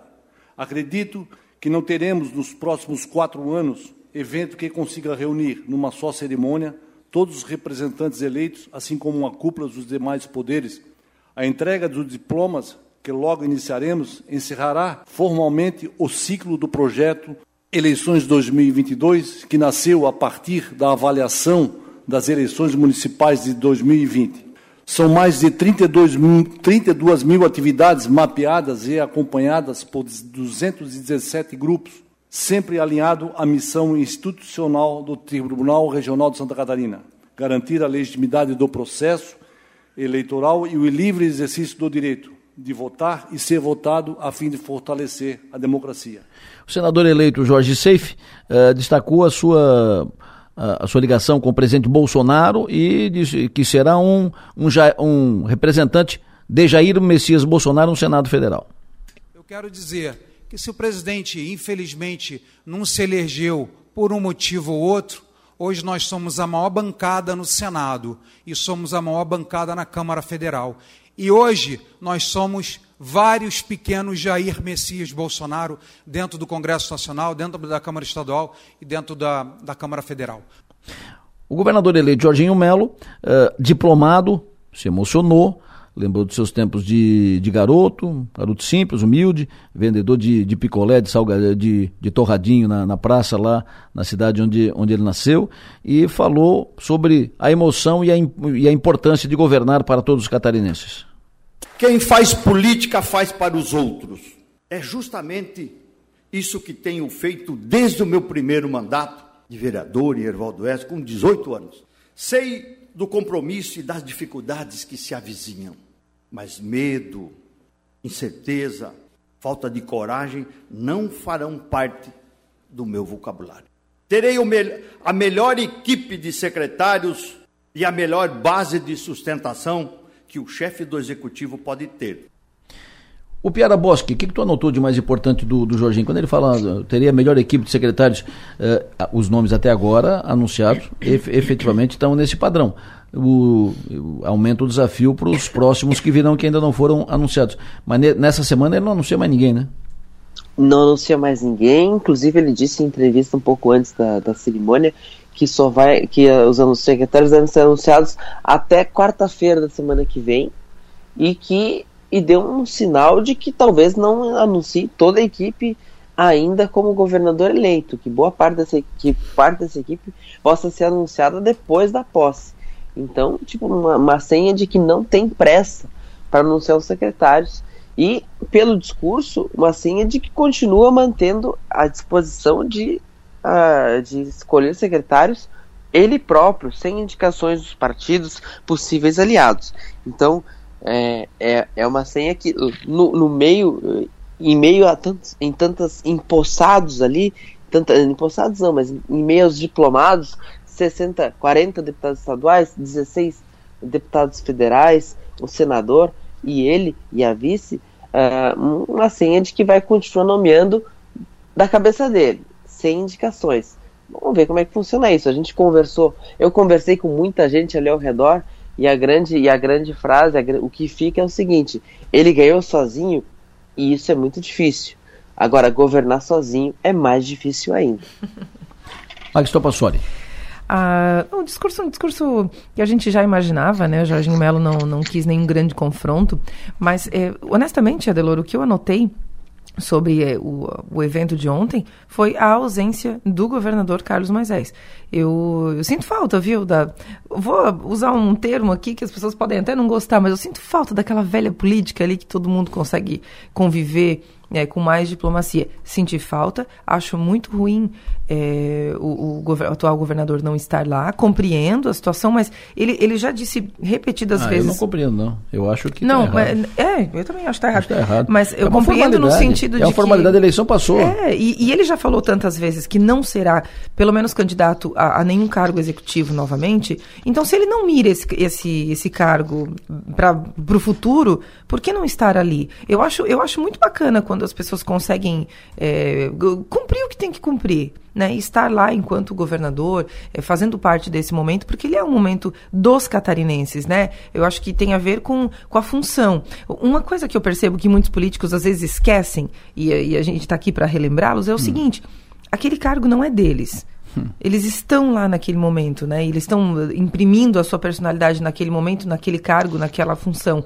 Mas o cargo, ele, ele, existe, ele é institucional. Então, é, um governador de estado precisa cumprir é, essas funções que muitas vezes eles vão achar ruim de, de ter que fazer, mas tem que fazer. Não, achei ruim o Moisés não estar lá. No mesmo momento em que estava acontecendo a cerimônia, ele estava publicando vídeo lá em liberando rodovia, lá em, debaixo de chuva, lá em Luiz Alves. Sozinho. É, e, não achei que, que ornou, tá? Então, eu acho que é, o discurso do Jorginho, o que vocês pontuaram, é o que, eu, o que eu anotei também, mas eu ressalto aqui, eu acho que a ausência do Moisés ficou, ficou ruim. O, o Piara... Uh... Eu, queria, eu queria registrar aqui que não é de praxe do, de quem não é diplomado não estar. É, não é de praxe de quem não, é, não está sendo diplomado estar no evento da diplomação. O Eduardo Pimo Moreira, por exemplo, não estava quatro anos atrás nesse evento porque ele estava sendo diplomado. Então, é, é, o que se espera do, de Moisés é que ele esteja na posse. E na posse ele já sinalizou que quer estar, inclusive, quer usar que quer usar a palavra. Então, a diplomação não é o momento de. Normalmente, não o governador que, que, que, que não tem o diploma geralmente não vai na diplomação mesmo. Então, não era, não havia espaço protocolar para o governador estar, estar ontem. Mas ele foi convidado, é, como todas as autoridades do, do Estado foram, foram convidadas. Se a tradição, se o Eduardo Moreira não foi, o, o Eduardo Moreira de, deveria ter ido, e se os outros não foram, deveria ter ido. O governador foi convidado, é autoridade, é uma autoridade, do, é uma, é uma, uma, cerimônia do Estado, de diplomação dos eleitos do, do Estado catarinense. Ninguém tirou o, o, mandato do Moisés. O, mandato, o Moisés perdeu a, eleição, o outro ganhou, pronto, vai lá, reconhecer meus parabéns, sucesso e energia, tamo junto, e o que eu, que eu puder ajudar, conta comigo. Isso é da educação. Só da educação. Isso não faz ninguém mais gordo nem mais magro, nem, nem mais bonito nem mais feio. Mas é só da, da educação.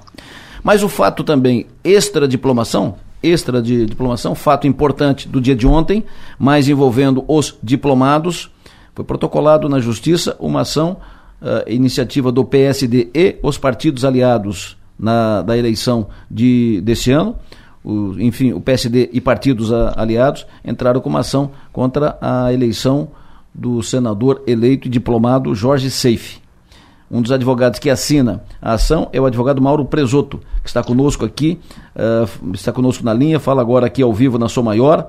Doutor Mauro, muito bom dia. Bom dia, Delor. Bom dia a todos os, os ouvintes. Prazer tê-lo conosco. Obrigado aí pela sua disponibilidade. Sabe-se que a ação foi protocolada, a ação de, de investigação, a ação foi protocolada principalmente uh, motivada uh, principalmente pelo suposto abuso de poder econômico. De que forma, em que circunstâncias, doutor? Bem, Adelor, é... efetivamente se trata de uma ação por abuso de poder econômico, esse é, esse é o, o, o motivador. É... sucintamente, o que, que, podemos dizer? Ela tem como os fatos que ensejaram essa, essa ação, o protocolo dessa ação, basicamente eles estão definidos em três, em três eixos, em três linhas. Primeiro deles é a sessão irregular de um helicóptero é, de um cidadão, de um particular, para o deslocamento na campanha do senador eleito. É, aqui temos algumas irregularidades, desde a impossibilidade de serviço de táxi aéreo, ele não está habilitado para esse tipo de, de serviço. Uh, o valor que foi declarado à Justiça Eleitoral correspondente a essa doação estimada foi uma, uma, uma sessão sem, sem custo para o candidato, embora o candidato não tenha que pagar nenhum valor, mas ele, ele precisa registrar quanto seria o valor, porque esse é o valor da doação, e por isso se chama estimado. E o valor que ele declarou à Justiça Eleitoral, ele é incompatível com o valor praticado pelo mercado, segundo os levantamentos feitos. É, também tem algumas irregularidades quanto ao, ao piloto, a sessão do piloto, serviço de piloto e também o combustível. Ele até declarou, o proprietário declarou a um jornal que é, o combustível teria sido faturado em nome da empresa dele e esse combustível não foi pago pela campanha do candidato. É, e também não houve uma a, houve a tentativa de cessão desse combustível, né, de uma doação desse combustível, mas a lei eleitoral só permite que você doe aquilo que é de sua propriedade. E o combustível não é da propriedade do proprietário, do, do dono do, da aeronave, e o, o, próprio serviço do piloto que foi feito, o serviço que foi prestado, a pilotagem foi feita por um terceiro, que não o, o dono da aeronave. Então, portanto, nós temos aqui, no mínimo, algumas irregularidades que revelam a tentativa de esconder da Justiça Eleitoral gastos que foram realizados sem a, a, devida declaração junto à Justiça Eleitoral, o que pode configurar aí o abuso do poder econômico. O segundo eixo trata da utilização da estrutura da empresa Avan, é, e aqui em vários momentos, seja o uso da aeronave, aeronaves da própria Avan para deslocamento nas, nas agendas de campanha, é, para levar o candidato ou mesmo para levar aquele que é, e, em toda a campanha foi, o verdadeiro mentor da campanha do, do candidato ao Senado, que foi quem lançou o candidato e quem organizou todos os eventos, as agendas, compareceu e atuou de forma bastante incisiva, que é o proprietário da empresa Van. E, e, os deslocamentos dele feito para os eventos da campanha do senador foram feitos com as aeronaves da, da empresa, sem que haja qualquer registro de cessão de uso eh, na prestação de contas de, de campanha. Ah, ainda em relação à estrutura da empresa, nós temos a utilização de canais oficiais de comunicação da empresa para a divulgação das agendas do candidato. Então, as agendas do candidato Jorge Seife, elas eram canalizadas, eram veiculadas através de um sistema de comunicação da própria empresa Avan, o que efetivamente configura o uso indevido eh, de uma empresa, de uma pessoa jurídica, o que também é proibido no âmbito da, da legislação eleitoral. Além disso, tem alguns outros elementos aqui também relacionados à, à utilização da estrutura física da van para a, a, gravação de vídeos, para a campanha e até mesmo sessão de pessoas, utilização de funcionários da empresa em favor do candidato. E, por fim, é, um último evento em que, foi realizado na cidade de São João Batista, um evento do Sindicato da Indústria Calçadista daquele município, e no qual compareceu o candidato e o seu mentor político, o proprietário da empresa Van, e naquele momento fizeram uso do palco do evento, que é financiado, o evento financiado com recursos da, do sindicato, e, e, fizeram uso daquele espaço, daquele evento e do palco para fazer discurso político, o que também é vedado no âmbito da legislação eleitoral. Tudo isso demonstra a utilização de recursos né, de, de origem privada para financiar a campanha dele, ainda que de forma indireta, sem que tenham sido lançados na, no âmbito da prestação de contas junto à Justiça Eleitoral, até porque alguns deles não podem sequer ser declarados efetivamente, porque o uso da, do evento do, da entidade sindical é, configuraria uma doação da entidade sindical para a campanha, o que é, é vedado, e o uso da estrutura da empresa VAN seria também um financiamento de despesas por parte de uma empresa privada, o que também é vedado pela legislação eleitoral. Então são essas, basicamente, Adelor, em resumo aí, as razões que levaram ao juizamento desta ação. O Piara Boschi. Bom dia, advogado. Uh, eu queria saber se o senhor avalia que esse suposto apoio da empresa Van e ele foi fundamental para a vitória de, de Jorge Safe, considerando que a diferença em relação ao segundo colocado realmente comum foi bastante, uh, bastante grande. Bom dia, Piara. Bom, há, há, duas questões aqui que precisam ser colocadas.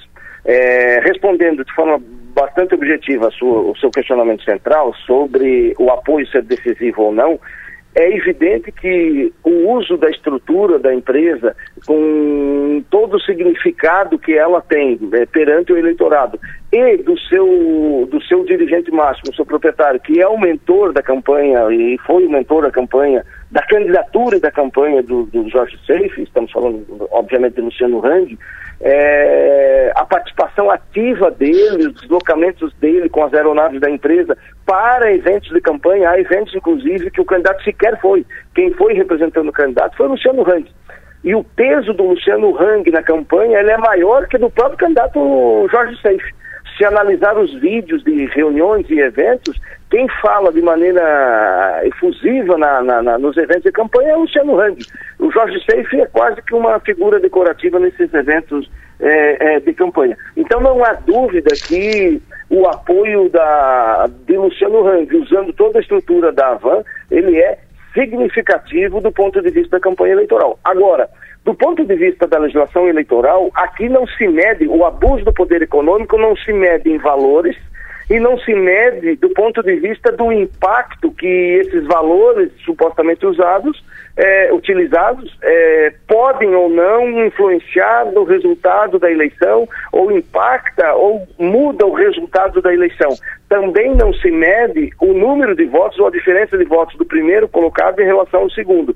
O que se objetiva e o que a legislação eleitoral proíbe de toda sorte é a utilização indevida de recursos de campanha eleitoral, recursos, eh, e aqui no caso de, de, de empresas privadas, em benefício da campanha eleitoral. Essa é uma vedação. O que se avalia para fins de procedência da ação e cassação do diploma é a gravidade do ato. E, de novo, a gravidade do ato não está no número de votos, na diferença de votos, e nem no, no, no volume de recursos, mas sim na estrutura toda que foi utilizada. E aqui, não há dúvida alguma, é, mais do que todas as outras situações, o uso de toda a estrutura física, é, de pessoal, é, das empresas, os canais de, de comunicação das empresas para da empresa Van em benefício da, da candidatura, não há dúvida, em nosso entender, obviamente, isso cabe à Justiça Eleitoral decidir depois, que há gravidade suficiente para a cassação do diploma.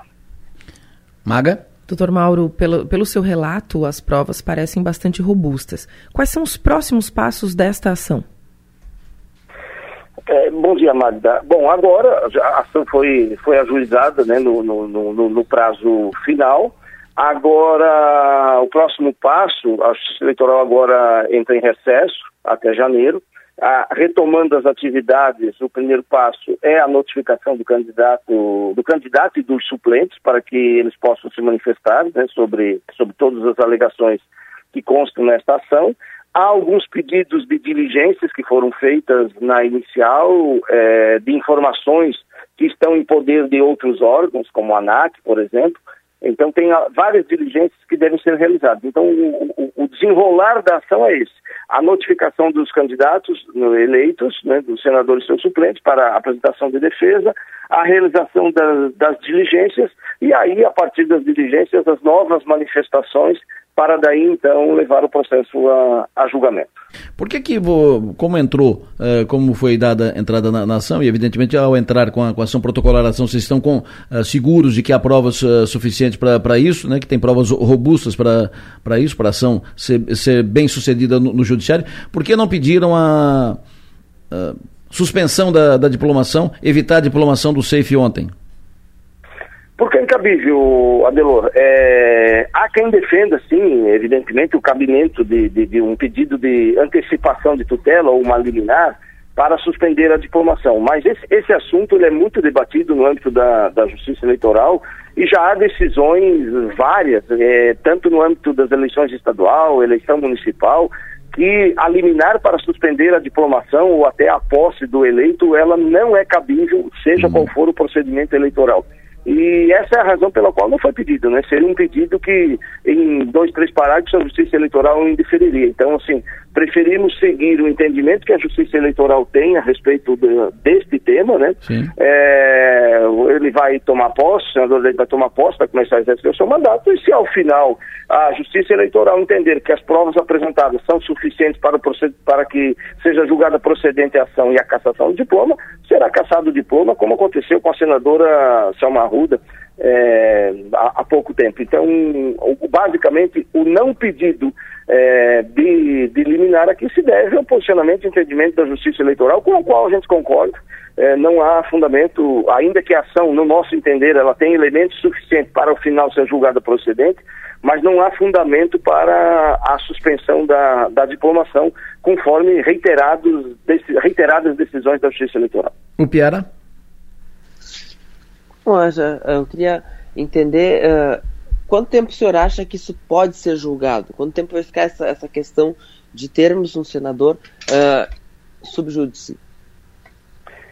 Bem, Piara, é difícil de, de, de, precisar, embora, obviamente, a legislação ela tem prazos né, para a realização de diligências e tudo mais, mas, assim, precisar um tempo é, é difícil por conta de várias situações, dentre elas as realizações de diligências, né? Algumas diligências foram pedidas, elas devem ser realizadas só depois, provavelmente depois da manifestação do, do, do, do candidato, é, e aí há um tempo também para que essas, essas entidades, essas empresas, é, onde foi pedida a diligência, prestem essas informações à, à Justiça Eleitoral. A princípio, como não é uma ação, pelo menos do parte, de parte dos autores, não tem testemunhas, não foram arroladas testemunhas, não foram apresentadas testemunhas, porque, no nosso entender, as provas são apenas documentais e, e o que temos aqui de documentos já se revela suficiente, é, salvo se o, o, o candidato é, réu na ação apresentar testemunhas, é, mas se não houver testemunhas, ela tende a ser uma ação bastante rápida, porque a partir da manifestação dele e com o resultado das diligências, a fase de manifestação final é, do autor, do réu e do Ministério Público, e daí a ação já estaria apta para julgar.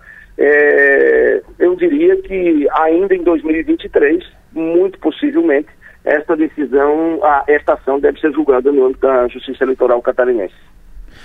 Doutor Mauro Presoto, muito obrigado pela sua atenção. Foi um prazer ouvi-lo aqui na, na Som Maior. Sucesso e energia. Muito advogado, seus companheiros aqui de, de atividade, destacando a sua atuação. Mas teve, que um, teve um que entregou o senhor aqui, disse que o senhor, apesar de muito bom, muito competente, é colorado, o que não é, um, não é uma boa referência.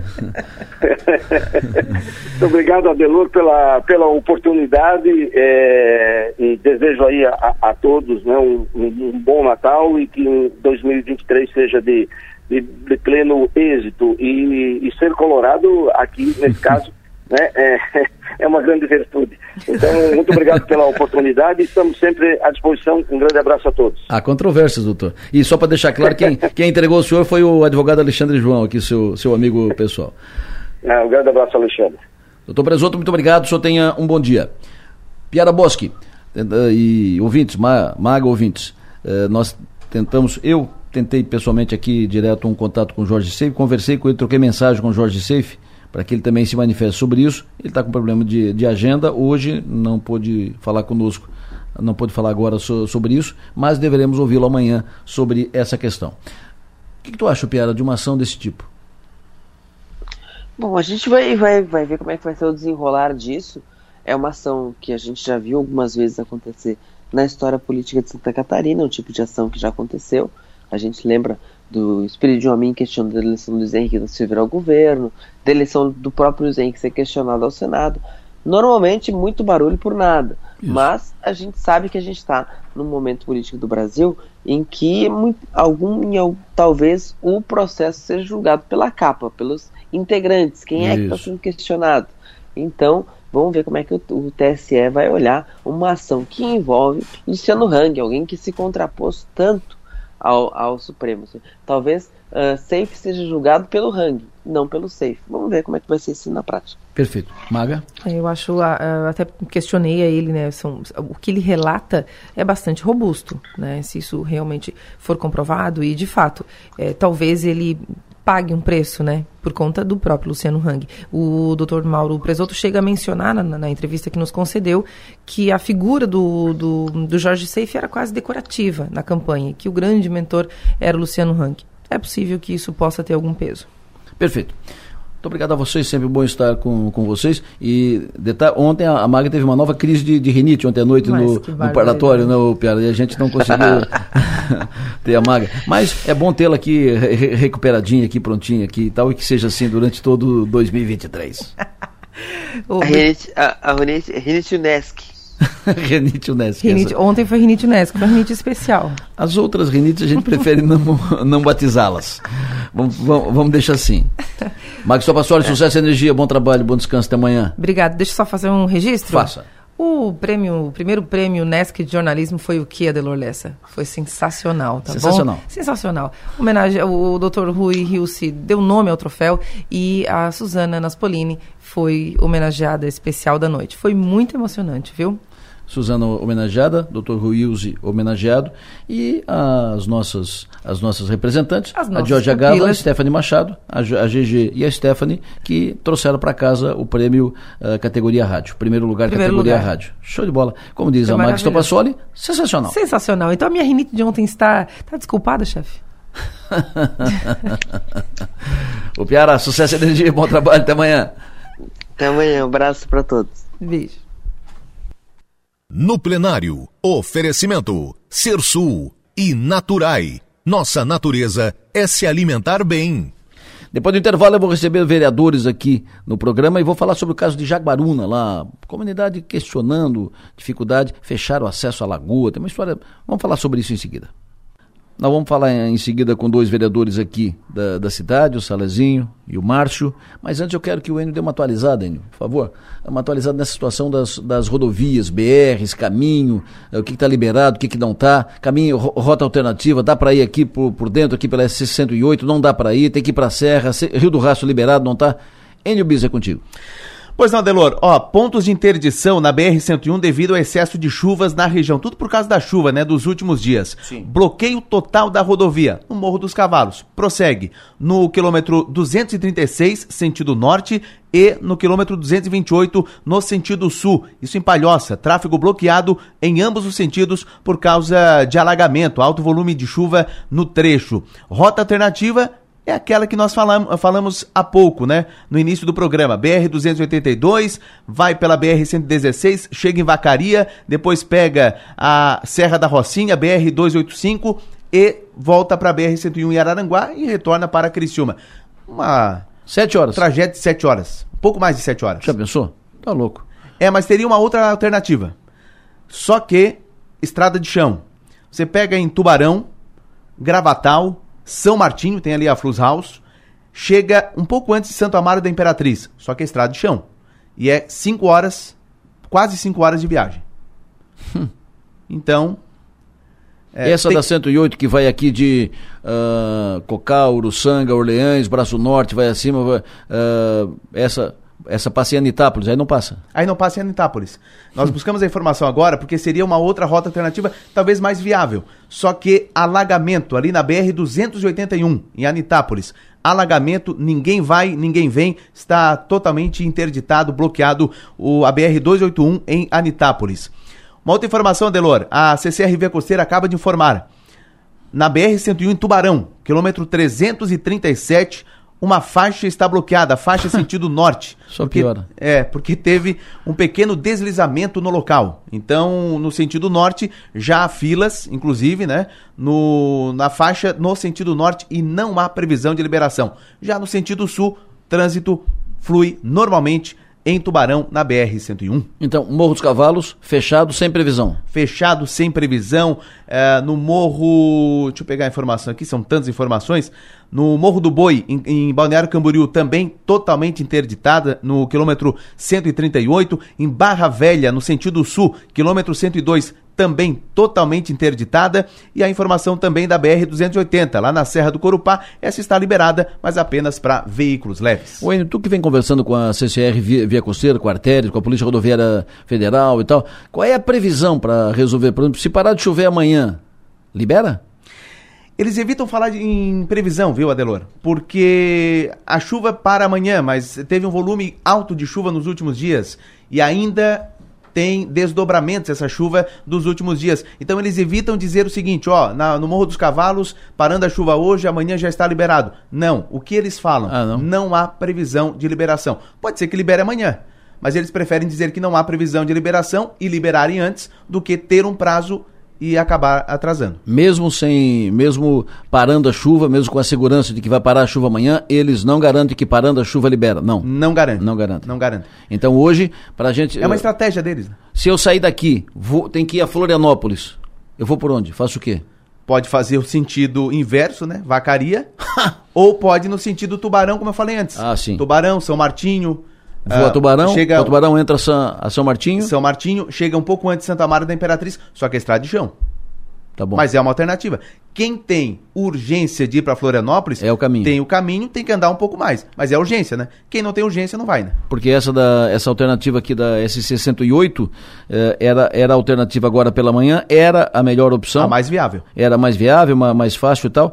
Iria aqui por eh, Cocal, Uruçanga, Orleães, Braço do Norte, Rio Fortuna, Santa Rosa de Lima, Anitápolis e Rancho Queimado. Só que tranque em Anitápolis. Para que- em Anitápolis. Aí vai é- ter que voltar. Tem água na, na pista, não passa. Aí vai ter que voltar o trânsito, vai ter que fazer o caminho inverso, vai ter que ficar mais tempo na estrada.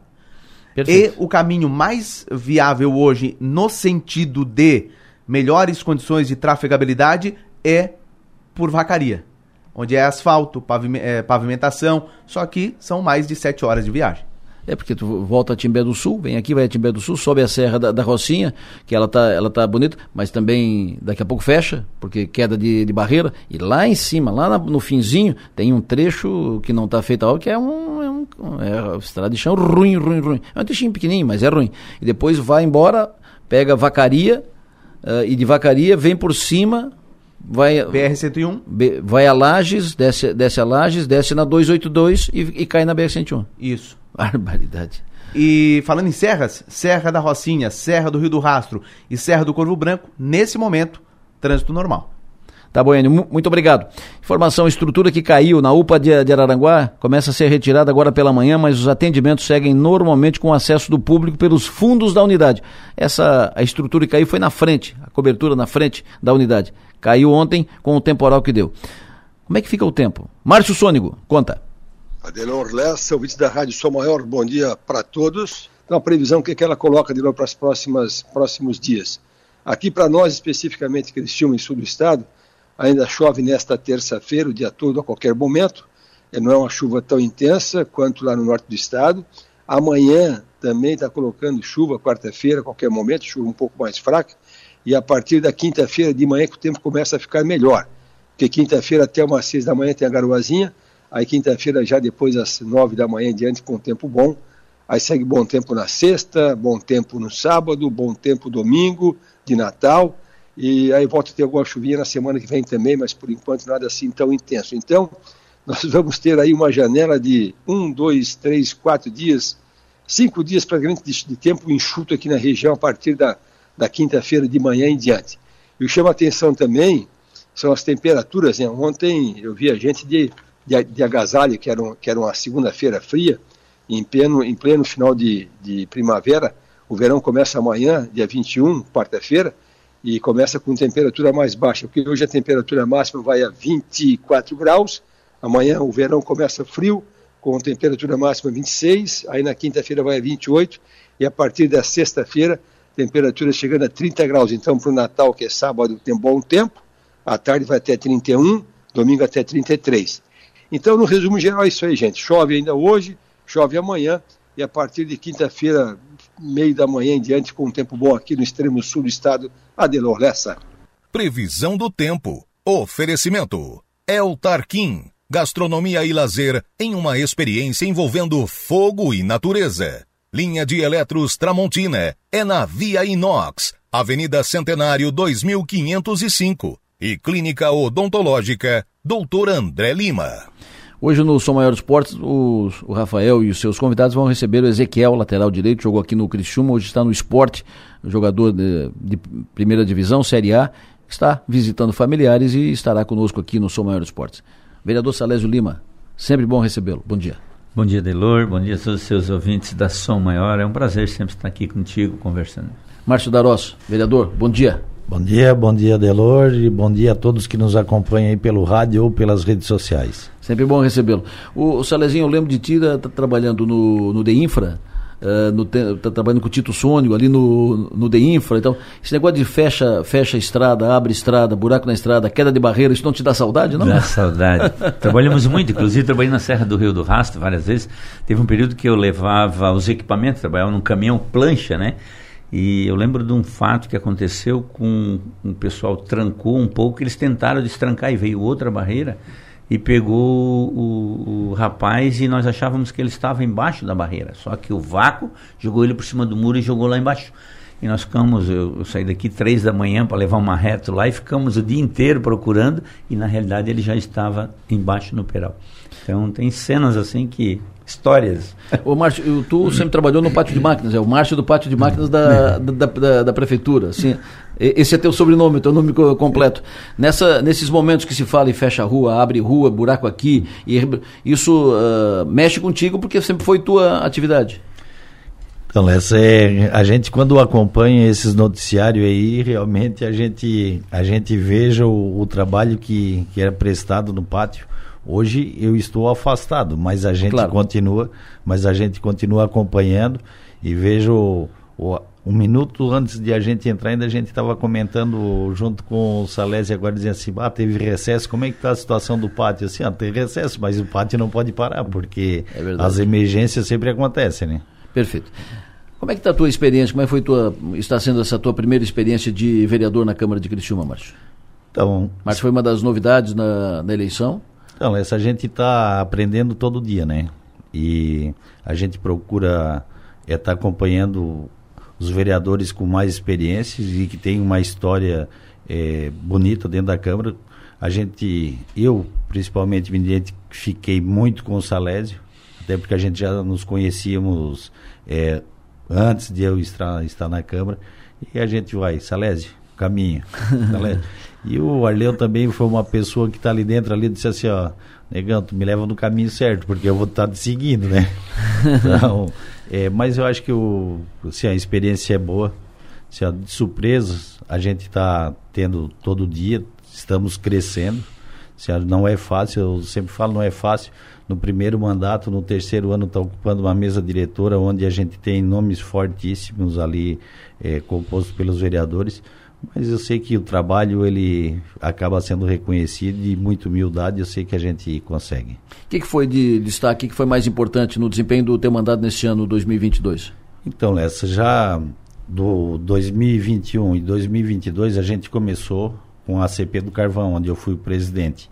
E nesse ano a gente conseguiu, através da ANREC, de ir com os, com os prefeitos da região a Brasília.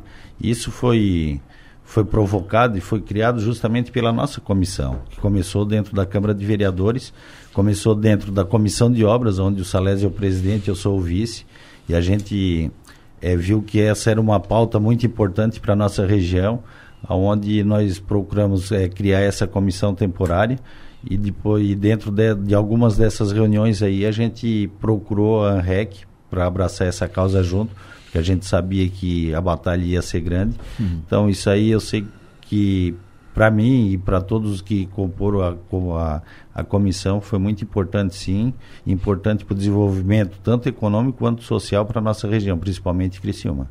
Perfeito. O que, que tu projeta para 2023? Então, 2023, junto com a Câmara, com a, com a mesa diretora, a gente tem sim alguns, alguns planos para estar tá traçando nesse, nesse novo mandato desse novo mandato, desse novo ano, né, que está vindo agora.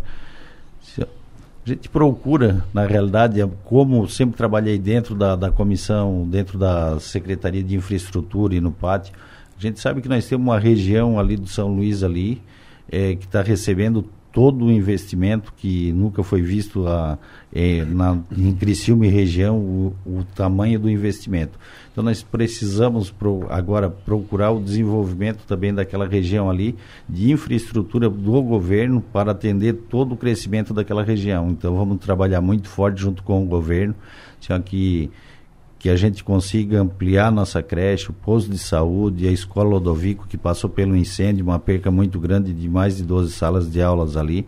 Graças a Deus que já tinha uma parte que estava sendo ampliada já para conseguir é, obter a necessidade de alunos que tinha. Infelizmente a gente vai ter que aguardar um pouco agora, mas deu para pelo menos se adequar dessa maneira, né? Salezinho, 2023, o teu trabalho como presidente e a tua grande obra, a tua grande missão é a, iniciar o processo e caminhar o processo da, da nova sede. Mas como é que foi 2022 para ti? O que foi mais importante no desempenho do teu mandato, Salésio? Acho que, é, como você mesmo falou, é, a gente trabalhou muito com obras e nós caímos na comissão de obras, eu, Márcio, como presidente vice, e, e a, a, a unidade da comissão, os quatro vereadores, fez a diferença. Nós visitamos mais de 110 obras aí no município, acompanhado pelo secretário, discutido com o prefeito e, e muita coisa é, a comissão de obras é, alavancou, resolveu. Então, tudo isso foi motivo de que a gente estava mais perto da população e fazendo o nosso trabalho enquanto legislador, fiscalizador que é o nosso papel enquanto vereador. Então, isso é muito gratificante poder estar é, junto com esses vereadores que fazem um trabalho bacana, né? Então, até a gente prestou é, um, um, um, tipo de prestação de contas agora, no final do ano, de todas as obras, com fotos e tal, que a gente visitou, que a gente acompanhou, e indicações, requerimentos que a gente encaminhou e que tivemos êxito nos requerimentos através do executivo. Então, tudo isso foi muito gratificante. Perfeito. 2023 é ano de definição de composições, candidaturas e tal. Qual é o teu projeto, Celeste? Tu vai disputar novamente a Câmara ou tu vai buscar uma vaga na majoritária? Adelor, boa pergunta. Eu estou bem é, focado no meu mandato, né? Até 2023. É, mas uma coisa é verdade: se o partido é, precisar do meu nome, o meu nome está à disposição para qualquer outra função. E estamos aí. Vamos continuar trabalhando pela nossa cidade que eu amo de paixão. Quando tu diz estou à disposição, é numa, numa alternativa nova, ou seja, disputar uma vaga na majoritária. Pode ser no majoritário ou até mesmo de vereador, por que não? Mas nós estamos focados em é, mostrar o nosso serviço além do que nós já mostramos, estamos no terceiro mandato e agora na função de estar à frente da Câmara, a vontade é unir os 17 vereadores junto com essas bandeiras que a cidade tem. Então, quando a gente se une, nós ganhamos forças e nós conquistamos aquilo que é o espaço de cada cidadão do município de Cristina. O Márcio, tu vai disputar reeleição? Vamos para a reeleição, sim. Eu, quando optei, eu fiquei no pátio até abril de 2022. E até para ter certeza se 2020. Eu, 2000, não, não, 2022 eu exerci as duas funções. Ah, sim. Até por isso que a gente recebia convite para estar tá na rádio assim, não posso estar tá ali, porque de manhã eu tinha que estar tá no tinha que estar no pátio. No pátio. Então, quando a gente optou em realmente estar só como vereador, realmente é para estar trabalhando como vereador e ir para uma reeleição. Perfeito. Uh, já tens uma, uma preferência dentro do teu partido para ser candidato a prefeito? Nós temos bons nomes, bons nomes, cada um com o seu perfil. Mas eu acho que até até pouco tempo seria unanimidade pela questão do, do Arleu. Hoje, com essa questão do Acélio, é, está muito bem visto também pela cidade, também seria um bom nome, mas temos ali o Vaguinho, que faz um baita de um trabalho à frente do, do da presidência do PSDB, Celito também, que, que comandou as finanças da prefeitura com, com excelência. Então são vários nomes que a gente tem hoje. Hoje já está difícil porque não temos um só, né? Temos vários nomes que têm condições sim de estar... Tá, é, não vou dizer substituindo o nosso prefeito Cléber Salvar, porque ali vai ser difícil, mas é chegar, mas temos bons nomes sim. Salazinho, qual é o projeto do PSD para eleição municipal disputar a prefeitura?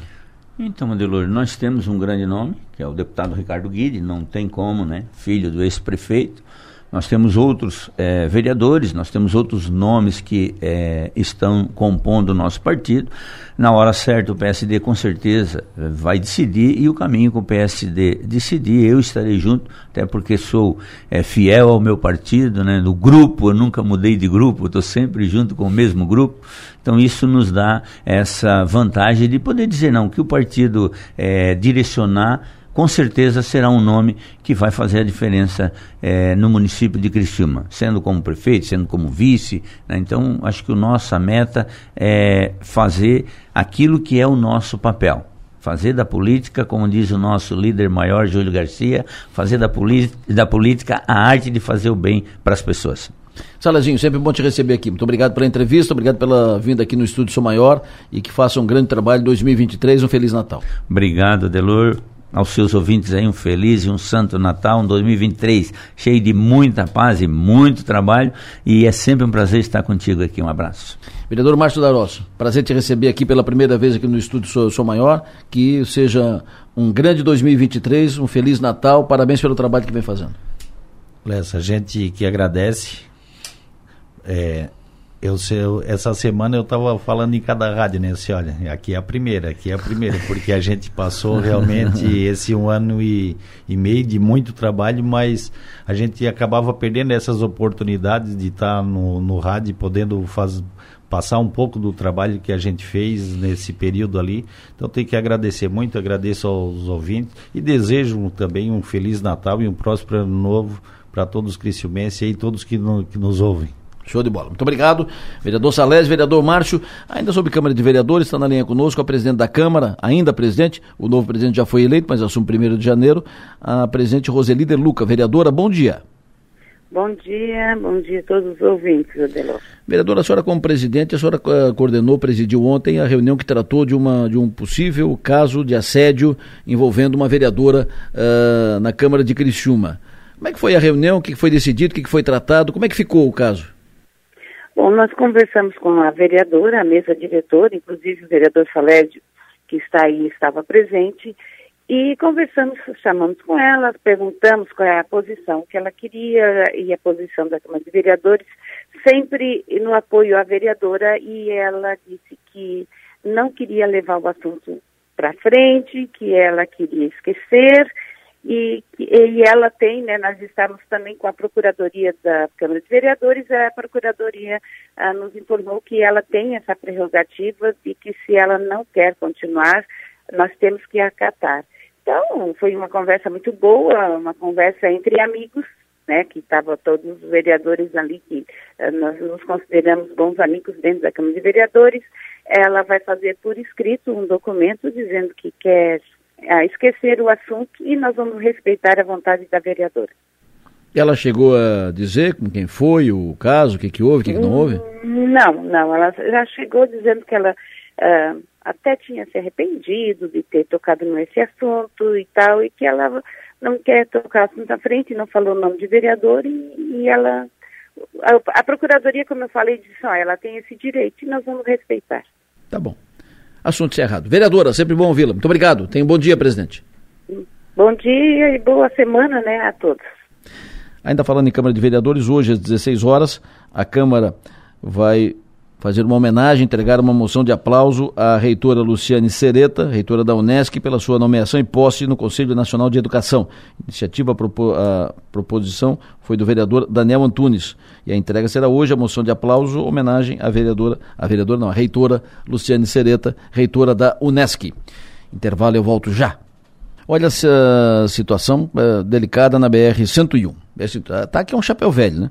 Para aqui, tranca aqui em Tubarão, tranca no Morro dos Cavalos, tranca mais na frente, tranca lá na Barra Velha, divisa com o Paraná. No Morro dos Cavalos não passa nada, nem para frente, nem para trás, nem para o norte, nem para o sul. Não passa nada. É, bloqueio total na BR-101, ali no Morro dos Cavalos. Em Tubarão, tá trancado água na pista, então não passa quem vai daqui para lá. O vídeo, inclusive, me perguntou há pouco, uh, me, fe me, fez pergunta sobre isso. Acho que foi o ouvinte da, da praia. Vamos ver. Bom dia, Delor. Ô, Delor, eu sou o Tião aqui da praia. Isso. Eu tô indo pra Laguna. Eu ouvi que tu tá falasse que ali em Tubarão não passa. Não passa. Eu tô indo pra Laguna. Tem como passar pra lá, não? Não passa. Ali não passa. Uh, o Enio, inclusive, está chegando aqui no, no, estúdio com informação atualizada sobre essa questão da, das rodovias. vamos ouvi-lo. Enio, Tubarão ali, onde é que tá, onde é que tá trancado, Enio? Em Tubarão, onde é que tem água na, na pista, onde é que não entra? Então, acabei de, de, pegar informação com a CCR Via Costeira e é ali perto do túnel do Formigão. Ah, sim. Tá? Só que no sentido norte. Detalhe, haviam uh, bloqueado todo, to, as duas pistas por causa de um deslizamento. O trabalho foi rápido. Então agora uma, fi, uma faixa está liberada, a outra interditada. Então hum. passa normalmente agora no sentido norte da BR-101, no quilômetro 337 em Tubarão. Perfeito. Então, o ouvinte aqui da praia que, que perguntou se passa, pra, de, passa por Tubarão para ir para a Laguna, passa. Agora passa. Tem uma, uma pista. Fa uma faixa, lentidão no local, Isso. tem que ter paciência, mas agora passa em uma faixa só. Perfeito. Então, fila, pode pegar fila, pode pegar mas tem uma pista liberada e uma pista interditada. Uma pista liberada, uma pista interditada. Isso no sentido norte. Sentido Isso. sul, normal. Passa normal. Uh, interditado por causa de, de, queda de barreira ou por causa de água? Não, teve um deslizamento, deslizamento. de terra no local. Perfeito, então. Aí já foi feita a limpeza. E no mais continua tudo fechado? Tudo como antes. Ah, os cavalos tudo fechado, Barra Velha tudo fechado, e... Morro, Morro, do Boi fechado no sentido de lá para cá? Não, e, daqui para lá? É, no, o Morro do Boi, é, uh, os dois. Os dois, dois, ok. E em Barra Velha também. Barra Velha também? Totalmente interditado. Anitápolis também fechado? Também fechado por alagamento. Por alagamento. Aliás, a maioria por alagamento. E detalhe, não há previsão para liberação. Barbaridade. Muito obrigado, Enio. O, a chuva deve parar amanhã. Deve começar a parar amanhã, foi a previsão do, do Márcio. Mas a Polícia Rodoviária Federal não, ela não, ela não estabelece uh, liberação da BR com a, o fim da chuva. Uh, não, ela não garante que libera se parar a chuva. Não. Então fica em aberto quando libera de novo, quando abre ali no, no Morro dos Cavalos. Não tem. E o fechamento do Morro dos Cavalos foi, por, foi preventivo como o pessoal está tá com, com a memória viva do que aconteceu no Paraná, com a 370. Então, é, para evitar problemas, como está muito molhado o solo e tem muita queda de barreira ali do Morro dos Cavalos e caindo e tal, choveu muito, choveu muito, choveu 150 milímetros, tem mais 60 milímetros para chover durante o dia de hoje e tal. Então, para evitar problema, não passa nada, fecha tudo no Morro dos Cavalos preventivamente. Assunto de Jaguaruna nós recebemos do ouvinte a seguinte mensagem. Boa tarde, Adelor. Olha só, cara, agora é, eu acho que a rede, é, a mídia pode pegar firme aqui a respeito de Jaguaru, não. Não sei se tu já viu isso aí nas redes sociais dos outros, das outras. Estão cobrando para entrar na Lagoa da Jaguaruna, sendo que ali é uma área ambiental e botaram num grupo ali que o cara tem a escritura do terreno de uma, de uma área ambiental que é da SAP. Olha, estão fazendo dentro de Jaguaruna na praia, na praia. Bom, uh, nós procuramos a prefeitura de Jaguaruna para explicar isso, cobrar disso. O secretário de Turismo de Jaguaruna, o Dante Gentil, não, não poderia participar ao vivo aqui, então ele gravou a seguinte mensagem. Bom dia, ouvintes da Rádio Som Maior. Obrigado pelo contato. Uh, a gente vem trazer aqui alguns esclarecimentos referente à polêmica que vem sendo gerada ao entorno da, da Lagoa do Rio Corrente, que nos últimos dias é, teve algumas mudanças em relação ao, ao acesso da lagoa. Né? É, aquele local ele possui uma escritura de propriedade particular, então onde é do onde é do mesmo proprietário que possui ali uma, um estabelecimento de lanchonete e por bem ele decidiu é, fazer a cobrança de estacionamento para automóveis. Lembrando que o acesso de pedestres, de pessoas, acesso para tomar banho, não está sendo cobrado taxa nenhuma, apenas para o estacionamento dos veículos, né? onde, é, segundo ele, alegava que os, o, os automóveis que por ali é, às vezes estacionavam iriam às vezes cobrar é, o dono do estabelecimento por possíveis avarias nos automóveis, é, furtos. Então, por bem, ele decidiu é, fazer ali a cobrança de estacionamento. É, a gente vai estar vai tá, é, discutindo agora em, com algumas lideranças do município para levantar então a real regularidade do, do, do da propriedade, né? Porque é, tem algumas discussões polêmicas também em relação a isso, que é referente se é área da marinha, se não é, se é área de preservação ambiental, se não é, se é realmente ele pode ter construído ali ou não. Então a gente vai estar se reunindo para levantar maiores informações referente a isso. Mas a princípio é uma propriedade é, particular que tem escritura, então, inclusive com número de matrícula no município. Então, a princípio, por bem, o proprietário ele está dentro das suas, uh, das suas condições de poder fazer essas cobranças, né? Agora, volto a dizer, a gente vai estar tá averiguando a real regularidade, ver o que, que o proprietário tem direito e dever de, de fazer ali e quais os direitos e deveres também do poder público em relação a isso. Eu volto a ressaltar aqui que o acesso à lagoa o acesso ao banho, o acesso à trilha da lagoa, ele está totalmente é, livre, né? Então o pedestre ele pode é, transitar por ali normalmente é, com a família, tomar banho na lagoa. Isso não então tá, tá havendo algumas distorções em relação a isso, tá? Não, não tem nada de cobranças de taxa para banhistas. Bom, mas não tem acesso à lagoa. O acesso está limitado. A lagoa é, particular? Não sei. É, bom, o secretário disse que a assessoria jurídica será acionada para fazer consulta se é área de Maria, se não é, se pode, se não pode, e que assim seja. Assim deve ser. Assim tem que ser. Consul fazer consulta formal e oficial, né? Um documento fazendo a consulta, aguardando resposta para que isso fique muito claro, não, não gere nenhuma dúvida. O ouvinte estava ouvindo, uh, ouviu aqui esse assunto lá da Jaguaruna, e ele já emendou para trazer um da Esplanada. Adelor, bom dia, tudo bem? Adelor, aproveitando aí esse gancho da, lá da, da, da praia do Jaguaruna, assim, sou morador do Balneário Esplanada, tá? A, é, a praia está totalmente um total descaso, tá? Iluminação pública, muita lâmpada queimada, tá? E muito lixo, lixo na beira da praia. Lixo aí geralmente de ressaca de mar, né? Quando traz madeiras e tudo mais. Assim, a prefeitura podia dar uma atenção um pouco melhor, né? Para Balneário Esplanada. Está aí total, total descaso aí com a praia e agora vem verão, né? E, e contando que a praia de Balneário Jaguaruna ela não é assim. Ela é totalmente muito mais limpa. Então se puder cobrar deles aí, nós agradecemos aqui, tá? Balneário Esplanada. Um abraço, obrigado.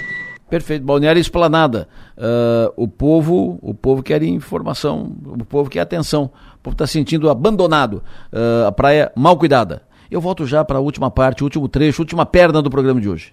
Nessas horas a, a gente vira um centro de informações, né? uh, a Kátia está me perguntando aqui, em Palhoça, ela está em Palhoça e quer saber como é que faz, qual é o caminho, uh, por onde vai para chegar a Criciúma.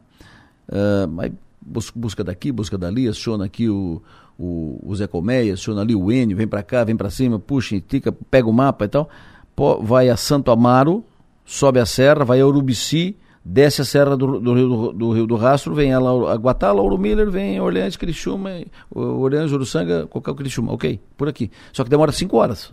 É uma viagem de cinco horas, porque passa em Alfredo Wagner, passa em, em Rancho Queimado, é uma viagem, é uma viagem, demora cinco horas. Mas é o que temos, é o que temos para o momento. Para vir de, de lá para cá, é o caminho. Se não, não vem. Se não, vai ter que fazer uma rota lá por cima, lá por lá, vai a vacaria, desce aqui na, na Serra da Rocinha, aí é sete horas de, de viagem. E fora disso, não tem.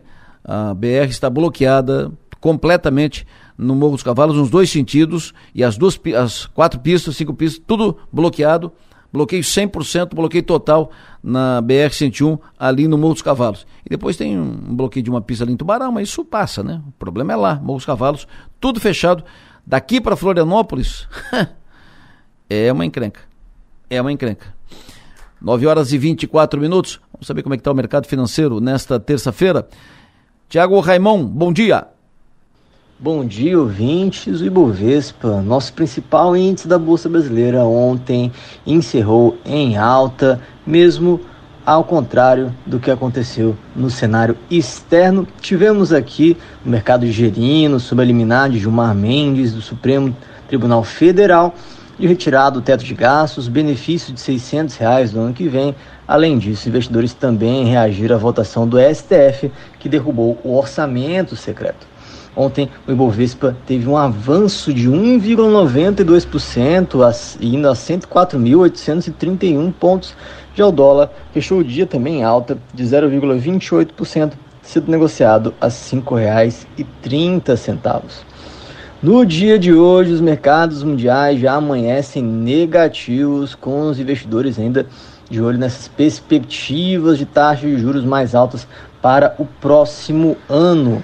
O medo, inclusive, é de que os bancos centrais possam levar a economia global a uma recessão ainda atormenta todos os participantes do mercado. Tivemos na semana passada o Federal Reserve dos Estados Unidos, que é o Banco Central americano, tivemos também o Banco Central Europeu e o Banco Central da Inglaterra, que ainda colocam mais pressão sobre os investidores ao elevarem suas respectivas taxas de juros.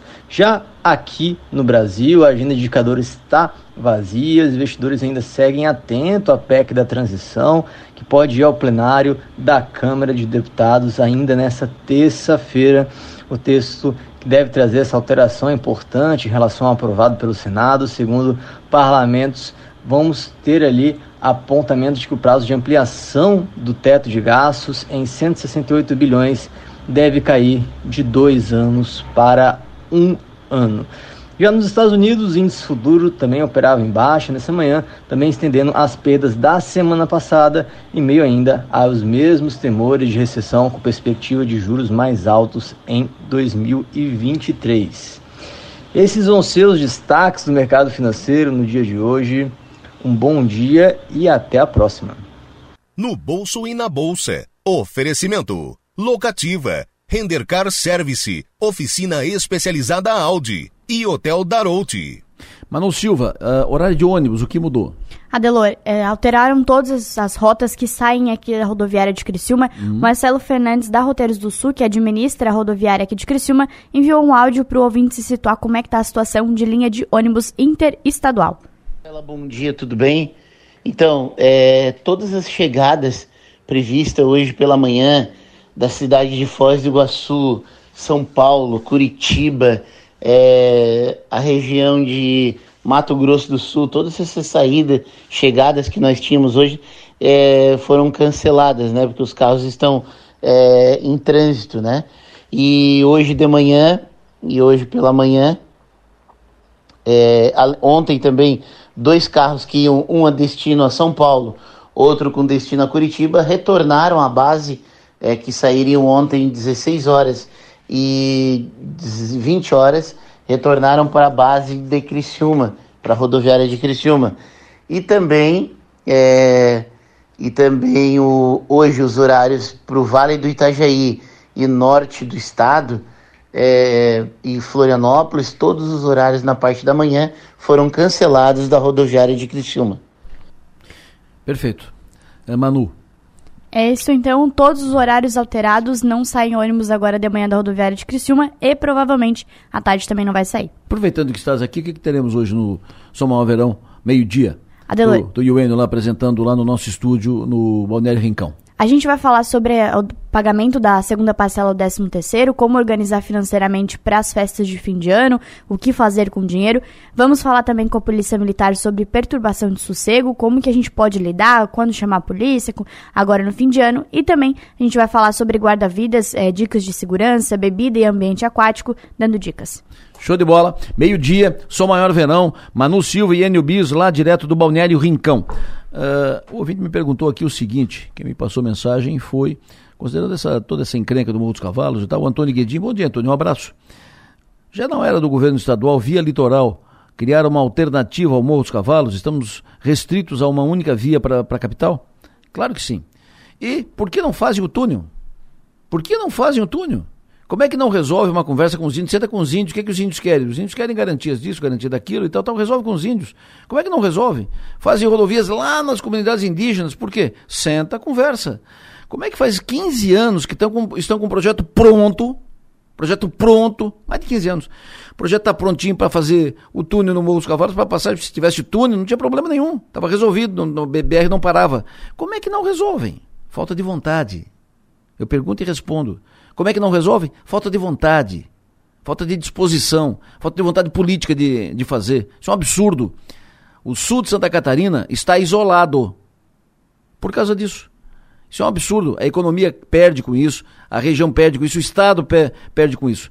Cadê os prefeitos? Como bem, foi bem dito aqui pelo Esprício no início do programa, nesse mandato tem oito deputados estaduais, tem três deputados federais, o governador é, da, é daqui e não sai.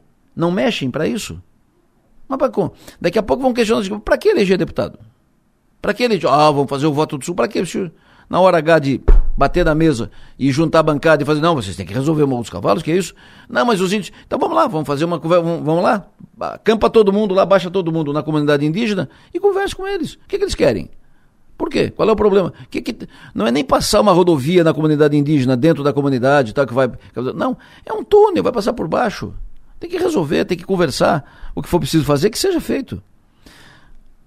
Para fechar, essa questão de uh, balneário esse, balneário aquele, aí falamos da, ali da, da Jaguaruna, já falou da, da esplanada, aí o ouvinte aproveitou o embalo e mandou a seguinte mensagem.